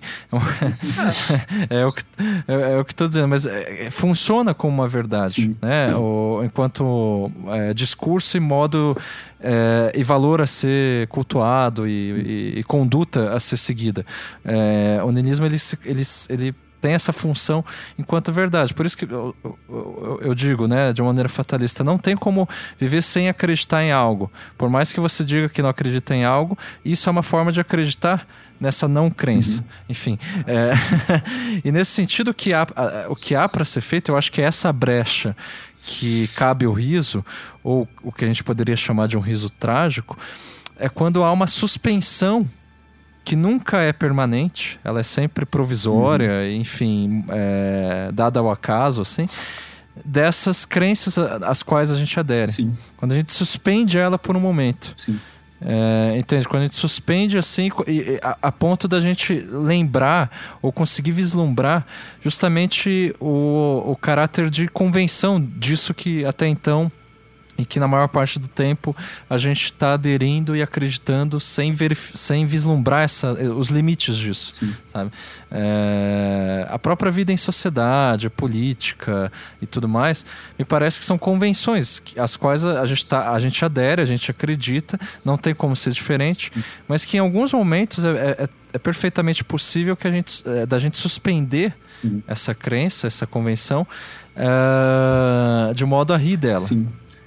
É, né? eu concordo com você. Eu acho, na verdade, queria trazer duas coisas para essa discussão. A primeira, voltando ao, ao Montaigne, né, antes do Nietzsche ainda, uhum. tem um, um, trechinho do último ensaio dele, do, da experiência, que ele está falando sobre medicina, ele está falando sobre a, a, a, gente se submeter ao médico e tudo isso na época dele e tal. Em que ele traz uma frase que eu acho que é, é bem interessante para a gente pensar nesse, nesse riso, nesse humor, como, como uma, como um ponto de partida para as nossas adesões é, é, uhum. significativas. Ele fala, ah, posto que a gente não tem como ter certeza mesmo de nada, de, de, de se aquilo que a gente está acreditando, se aquilo que a, a que a gente está se submetendo faz sentido, não faz sentido, vai matar a gente, não vai matar a gente, que pelo menos uhum. seja uma adesão divertida, que, que pelo menos seja alguma coisa que, que, que, traga algum tipo de prazer. Excelente. Exatamente. Uhum. E aí, o, o, Nietzsche, na, na, na Gaia Ciência, quando ele fala do, do chapéu de bobo, lá no, no, no final, do, acho que do livro 4, ele fala o seguinte, é, eu achei aqui o, o trecho, vou ler rapidinho. É, e justamente por sermos, no fundo, homens pesados e sérios e antes pesos do que homens, nada nos faz tão bem como o chapéu de bobo. Necessitamos dele diante de nós mesmos. Necessitamos de toda a arte exuberante, flutuante, dançante, zombeteira, infantil e venturosa, para não perdermos a liberdade de pairar acima das coisas, para o, é, das coisas que o nosso ideal exige de nós seria para nós um retrocesso cair totalmente na moral, justamente com a nossa suscetível retidão e por causa das severas exigências que aí fazemos a nós mesmos, tornarmos-nos virtuosos monstros e espantalhos. Devemos também poder ficar acima da moral e não só ficar em pé. Eu acho que o, em pé aí é, é interessante com a angustiada rigidez de quem receia escorregar a todo instante, mas também flutuar e brincar acima dela. Como poderíamos então nos privar da arte, assim como do tolo? E, enquanto vocês tiverem alguma vergonha de si mesmos, não serão ainda um de nós. Eu acho que é essa, essa tênue separação entre a aderir à convenção, porque a gente não consegue não aderir, é um pouco o que o Clément Rosset, comentando o Jean Kelevich, fala sobre o trágico, né? É o, o o necessário e o impossível, né? É o necessário porque a gente não tem como, como, como, como, não fazer. Mas ao mesmo tempo é impossível que isso seja alguma coisa relevante, né? Como, que seja alguma coisa absoluta. E, e me parece que, que, que essa é, a, é a, uma questão interessantíssima do, do, do, Nietzsche, do Montaigne, do, do Rosset e de toda essa, essa filosofia que a gente chama de trágica, né?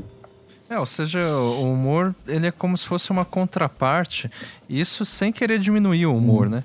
Mas há uma seriedade mesmo, uma severidade é, como é, parte das convenções. Então me parece que o humor assim, ele, ele é uma forma de você é, desasseverar, desasseverar né, ou né, é, colocar em, em, em, xeque as próprias convenções. Sim.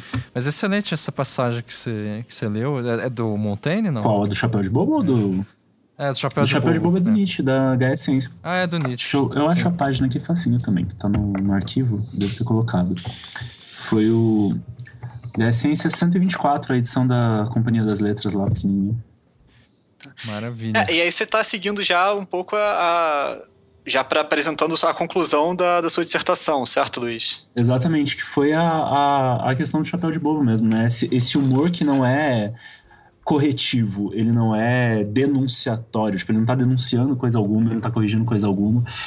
É, ele não tá simplesmente se colocando como alguma coisa para amenizar o peso da, da nossa existência, para amenizar o, a, a nossa realidade, para tornar isso mais palatável para um sujeito é, fechado em si mesmo. Mas, mas é um humor como ponto de partida. É, é, é uma, uma, uma marca nesse sujeito niilista que não, que, que não ao mesmo tempo que não, não permite a ele aderir com, com plena convicção e com pleno é, com plena força a uma, a uma crença qualquer, também não permite a ele se colocar nesse, nesse lugar de sabe tudo, né? Tipo, ah, eu estou vendo de longe todas essas crenças Sim, e, sim. é, é, é uma, uma, uma, uma colocação ambígua. Tipo, é, é quase como interpretar essa, essas adesões todas como jogos, como brincadeiras. E quando eu tô brincando de polícia e ladrão, eu sou ao máximo o ladrão que eu tô interpretando. Mas quando eu mudo a brincadeira pro esconde-esconde, eu sou ao máximo a, a- a essa brincadeira e, e tudo isso. Sim. É. E, e a Eu- gente eu, tava. acho que pra. Não, só porque É, a gente tinha diga, pensado em exemplos antes, assim, tem algum exemplo que, que você acha interessante, assim, de repente, pra, pra, pra falar sobre isso? Não, Luiz? Você não vem nada à cabeça Sim. agora. De contemporâneo? É desse tipo e de também no sentido de, é, de desmobilizar, né? é, nessa ideia de chapéu de bobo, Uhum. né? Desmobilizar a- aquilo que, que, que, que, tá, né, que se considera como sério. Tá, é, bom, em primeiro lugar, eu não sei se eu, se eu, se eu conseguiria um exemplo próprio. Eu acho que, por exemplo, a última cena do, do A Vida de Brian, de alguma maneira, ela traz no, no campo da piada, no campo do humor, é, o Vida de Brian do Monty Python, o, Uhum. essa ideia de que talvez nada importe, então sejamos felizes, que é o, o que o, o Clément Rosset coloca no prefácio para a lógica do pior na edição brasileira, né? Sim, É, sim. Que, é, que é essa. Tá, a gente tá ferrado aqui, a gente tá crucificado, a gente não tem o que fazer, tipo, a gente só, só pode ficar Ah, crucificado. Na verdade, Imagina. desculpa te interromper, é, é, o- a frase é tudo vai mal, Sejamos felizes." sejamos felizes. Perfeito. É, e, então, me parece que, que, que nessa cena final do, da, da vida de Brian, a gente tem uma, um reconhecimento disso. A gente está crucificado, a gente está preso a uma determinada condição. É, o que, que a gente pode fazer? A gente pode criticar essa condição, a gente pode xingar essa condição, a gente pode ficar cantando, assobiando e, e, e é assim mesmo, não, não, não há muito que se, que se mudar em relação a isso.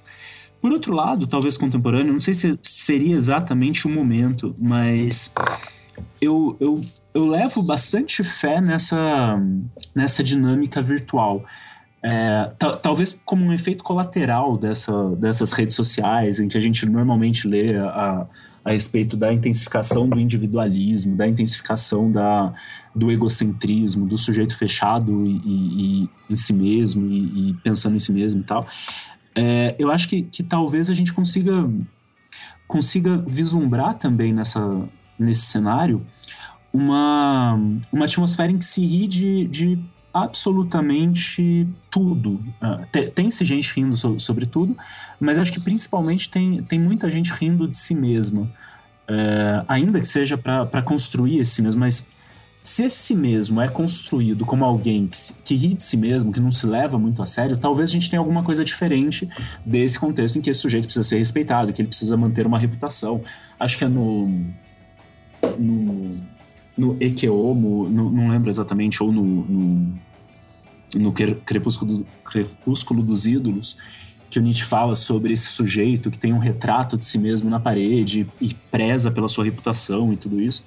Aham. É, tal- talvez a gente tenha, tenha um movimento de, de riso em relação a essa própria reputação. E, e isso seja, seja potente. É, mudando um pouco o foco, né? não é exatamente sobre riso, mas esse riso do qual eu tô falando me parece ter a ver com a, com a, com a ruptura em relação à, à ideia de representação, da ideia de, de, de eu me enxergar alguma coisa representada e acreditar nessa representação mais do que na mudança que, que o próprio sujeito poderia ser e poderia, poderia desenvolver. E essa perspectiva, ela me parece aparecer em outros cenários. Se a gente pensa, por exemplo, na aquelas manifestações de 2013, é, diferentemente das manifestações pró-impeachment ou contra impeachment, elas não estão dialogando com o representante, né? Tipo, elas estão dialogando com alguma coisa percebida como vida real. É, eu estou percebendo o preço da passagem, no começo das manifestações, obviamente. Estou é, percebendo o preço da passagem, isso afeta a minha vida real. E aí, em vez de transferir para um representante criar a, o sentido que, que, essa, que esse preço tem que ter, eu, eu percebo que eu posso, de alguma maneira, tentar construir esse sentido, construir essa, essa, esse valor. Uhum. É, me parece parecido. Desculpa da redundância. É, me parece Na similar. fala não tem jeito. Né? Se fosse um texto, melhorava. Se fosse uma representação de mim mesmo, melhorava.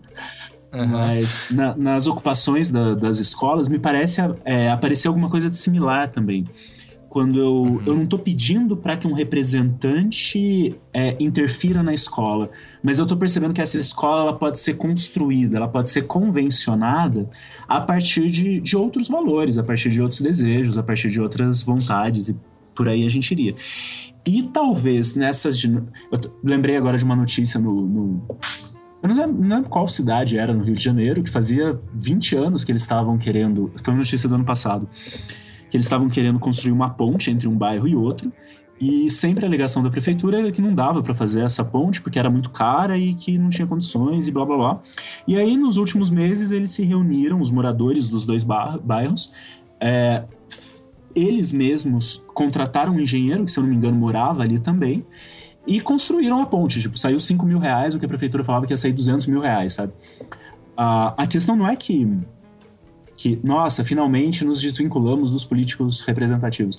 Mas seria a ideia de que a gente consegue criar sentidos não dependendo desse representante, ou não dependendo dessa representação que está de alguma maneira é, delimitada, que está de alguma maneira definida.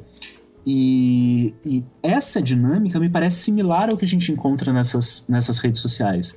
Essas pessoas falando por si mesmos, essas pessoas de alguma maneira é, desconstruindo a si mesmas nessas relações, ainda que por hora seja em nome de outras convenções, mas é, me parece alguma coisa que, que, que aos poucos vai contando que talvez qualquer uma dessas convenções sejam risíveis. É, o que não quer dizer que efetivamente vai acontecer, o que não quer dizer que efetivamente isso é, isso é real, mas me parece que a gente consegue indícios disso também, se a gente quiser é, não, sem dúvida. Eu acho que essa é a questão. Tipo, eu fico pensando num ouvinte que vai falar, ah, mas será que isso é a, a grande maioria, por exemplo, nas redes sociais, que, que faz isso, é, realmente segue por essa por esse caminho de, é, de, de, rir de si mesmo? Ou será que a, a grande maioria faz isso para rir do outro? É, eu acho que pode ser o, o riso do outro, mas Uhum. Me parece sempre que, que essa perspectiva do riso do outro ela não é alguma coisa nova. O, o que, eu, que eu quero dizer com isso? Sim. É que... Não, é, e o que eu, o que eu tava é, dizendo é que isso eu acho que não importa muito é. para nossa discussão aqui se é a maioria. Uhum. O que importa é que há indícios que algumas pessoas que sejam minorias ou que sejam apenas, sabe, é, exceções perdidas aí no mundo, elas conseguem é, rir de si mesmo no sentido afirmador em relação Sim, à vida. Eu fiquei pensando agora na, na Gretchen, vocês viram? que ela tá num clipe mundialmente conhecido agora?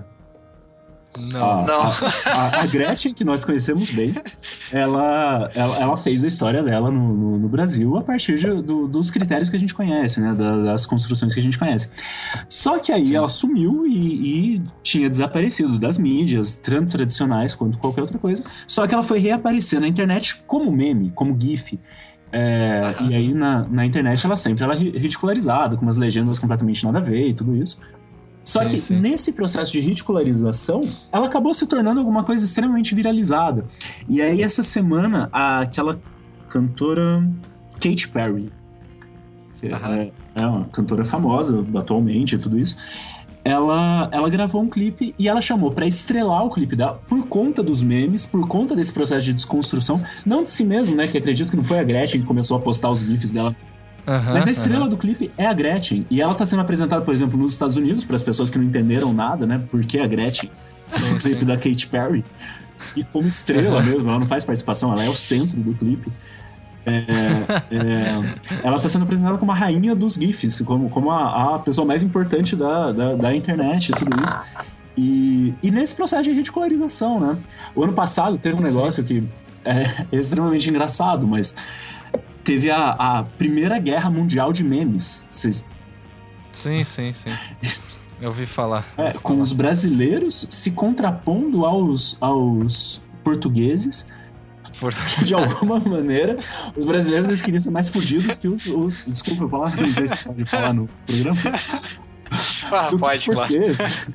E, e aí a gente ganhou a Primeira Guerra Mundial dos memes e tudo isso. Mas sempre nessa perspectiva do, do, do, riso. Que não me parece uma perspectiva de uma construção de um indivíduo, de um, de um, de um eu forte, de um eu. É, é, que tem a sua interioridade bem fixa e tudo isso, mas quase como alguma coisa que é território de passagem mesmo, que é, que é contraponto. Uhum. E eu acho que entra nisso que o, que o, que o Marcos estava falando. É, provavelmente não é maioria, provavelmente é, é, são casos isolados, provavelmente, talvez sequer sejam casos isolados, né? Seja simplesmente uma análise que a gente está fazendo, uma interpretação que a gente está dando uhum. a um, a um fenômeno. Mas mas talvez seja, seja alguma coisa que, que não acontecia antes. Talvez. Cê, tem alguma originalidade hoje que, por, por condições mesmo tecnológicas e, e sociais, uhum. que a uhum. gente não, não conhecia antes. É, eu, eu assim, você me permite, eu acho que eu concordo, eu tô contigo que assim, talvez não tenha antes, mas é, eu acho que a, a, o que sempre existiu é essa forma de se autorrepresentar, né? Ou de melhor dizendo, de construir uma identidade.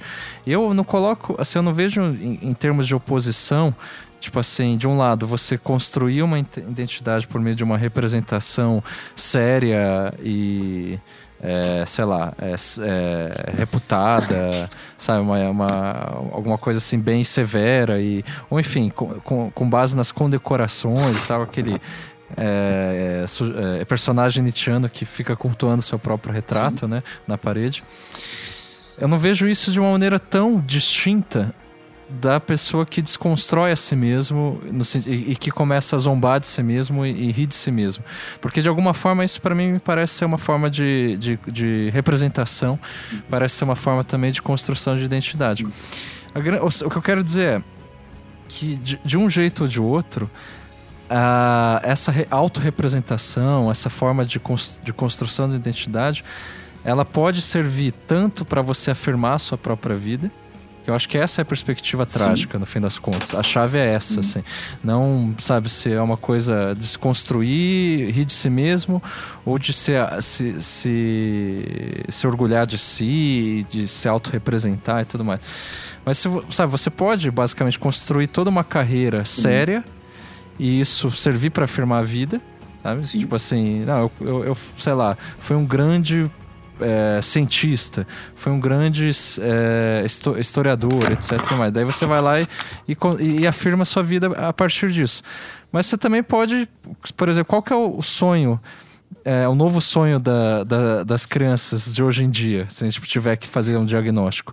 É virar youtuber, entendeu? Ou, de, Digi é digital influencer, influencer né? Virar Gretchen. Influencer. Influenciador digital. E, e o que, é que perfil é esse? Né? Então, o que, per... o que, o, o que, que a gente pode... como que a gente pode descrever o perfil do youtuber ou do influenciador digital? É aquele que só faz piada de si mesmo, é. entendeu? Tipo um que veste o, o, o, o chapéu do bobo lá. É, mas, ou seja, se isso serve, isso também pode servir como afirmação da própria vida, entende? Eu acho que essa é a questão. Só que não é porque o riso, de alguma forma, nos permite afirmar mais a vida do que, sei lá, alguma coisa mais. do que a seriedade, uhum. né? Para pensar em termos de oposição. Eu acho que ambos, tanto a seriedade quanto o riso, também podem servir para deflagrar a vida ou para negar, é, negar propriamente, Sim. né? Como é o caso do, de, de um cinismo Ou seja, eu rio das coisas porque não vale a pena viver, entendeu? É... eu rio porque nada faz sentido, porque a vida é absurda, entendeu? Essa é uma perspectiva e outra perspectiva, não, eu, eu, eu rio da vida porque eu quero afirmar, porque eu sei que eu só tenho uma vida. Assim, não, assim, não, não existe Sim. outra, tá ah. certo? então, é, a, o riso é uma forma, nesse sentido, de afirmação. Eu gostaria, talvez, só para concluir, de ler o penúltimo parágrafo da sua dissertação, que eu achei magistral, se vocês me permitem. Que é o seguinte: se rir é o melhor remédio, rir de si talvez seja a própria dispensa de qualquer remédio.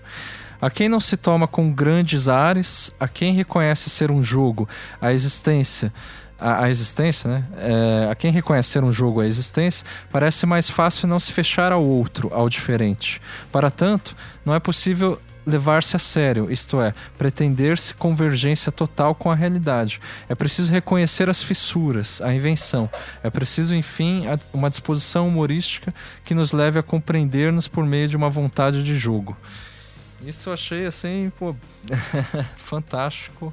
Parabéns pela dissertação, que é que eu acho que é, eu traduziria como uma espécie de riso como forma de, de afirmação da vida. Sim. De, de afirmar os, os, jogos que são a vida, os jogos de poder, inclusive, uh, como a, a, aquilo que é a única coisa que nós temos. Portanto, a única coisa que vale de ser afirmado e, enfim, de ser vivido. Sim. Daniel, alguma consideração? Não, acho que esse trecho já é um bom final para o pro programa. Realmente é muito bom o trecho. Muito obrigado. É, é. E é legal o programa que acaba assim com essas questões, né? Foi um programa que o final ficou tão definido, assim. A gente levantou várias questões que ficaram em aberto. Acho que é, pois é, é. legal. Não, é, é bom. Ah, e claro que. da próxima, obviamente, da programas. Sem dúvida. E obviamente eu prevejo que muita gente vai terminar de ouvir esse programa pensando, mas que absurdo. Eles vão falar. Sabe?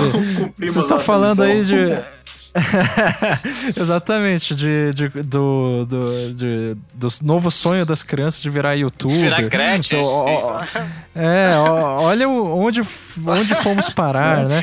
Onde, a que ponto nós chegamos e tal. E a única coisa que a gente tem a responder quanto a isso é o que a gente já está respondendo, que é o com riso, né? Se isso é um riso cínico ou não, fica a critério do ouvinte.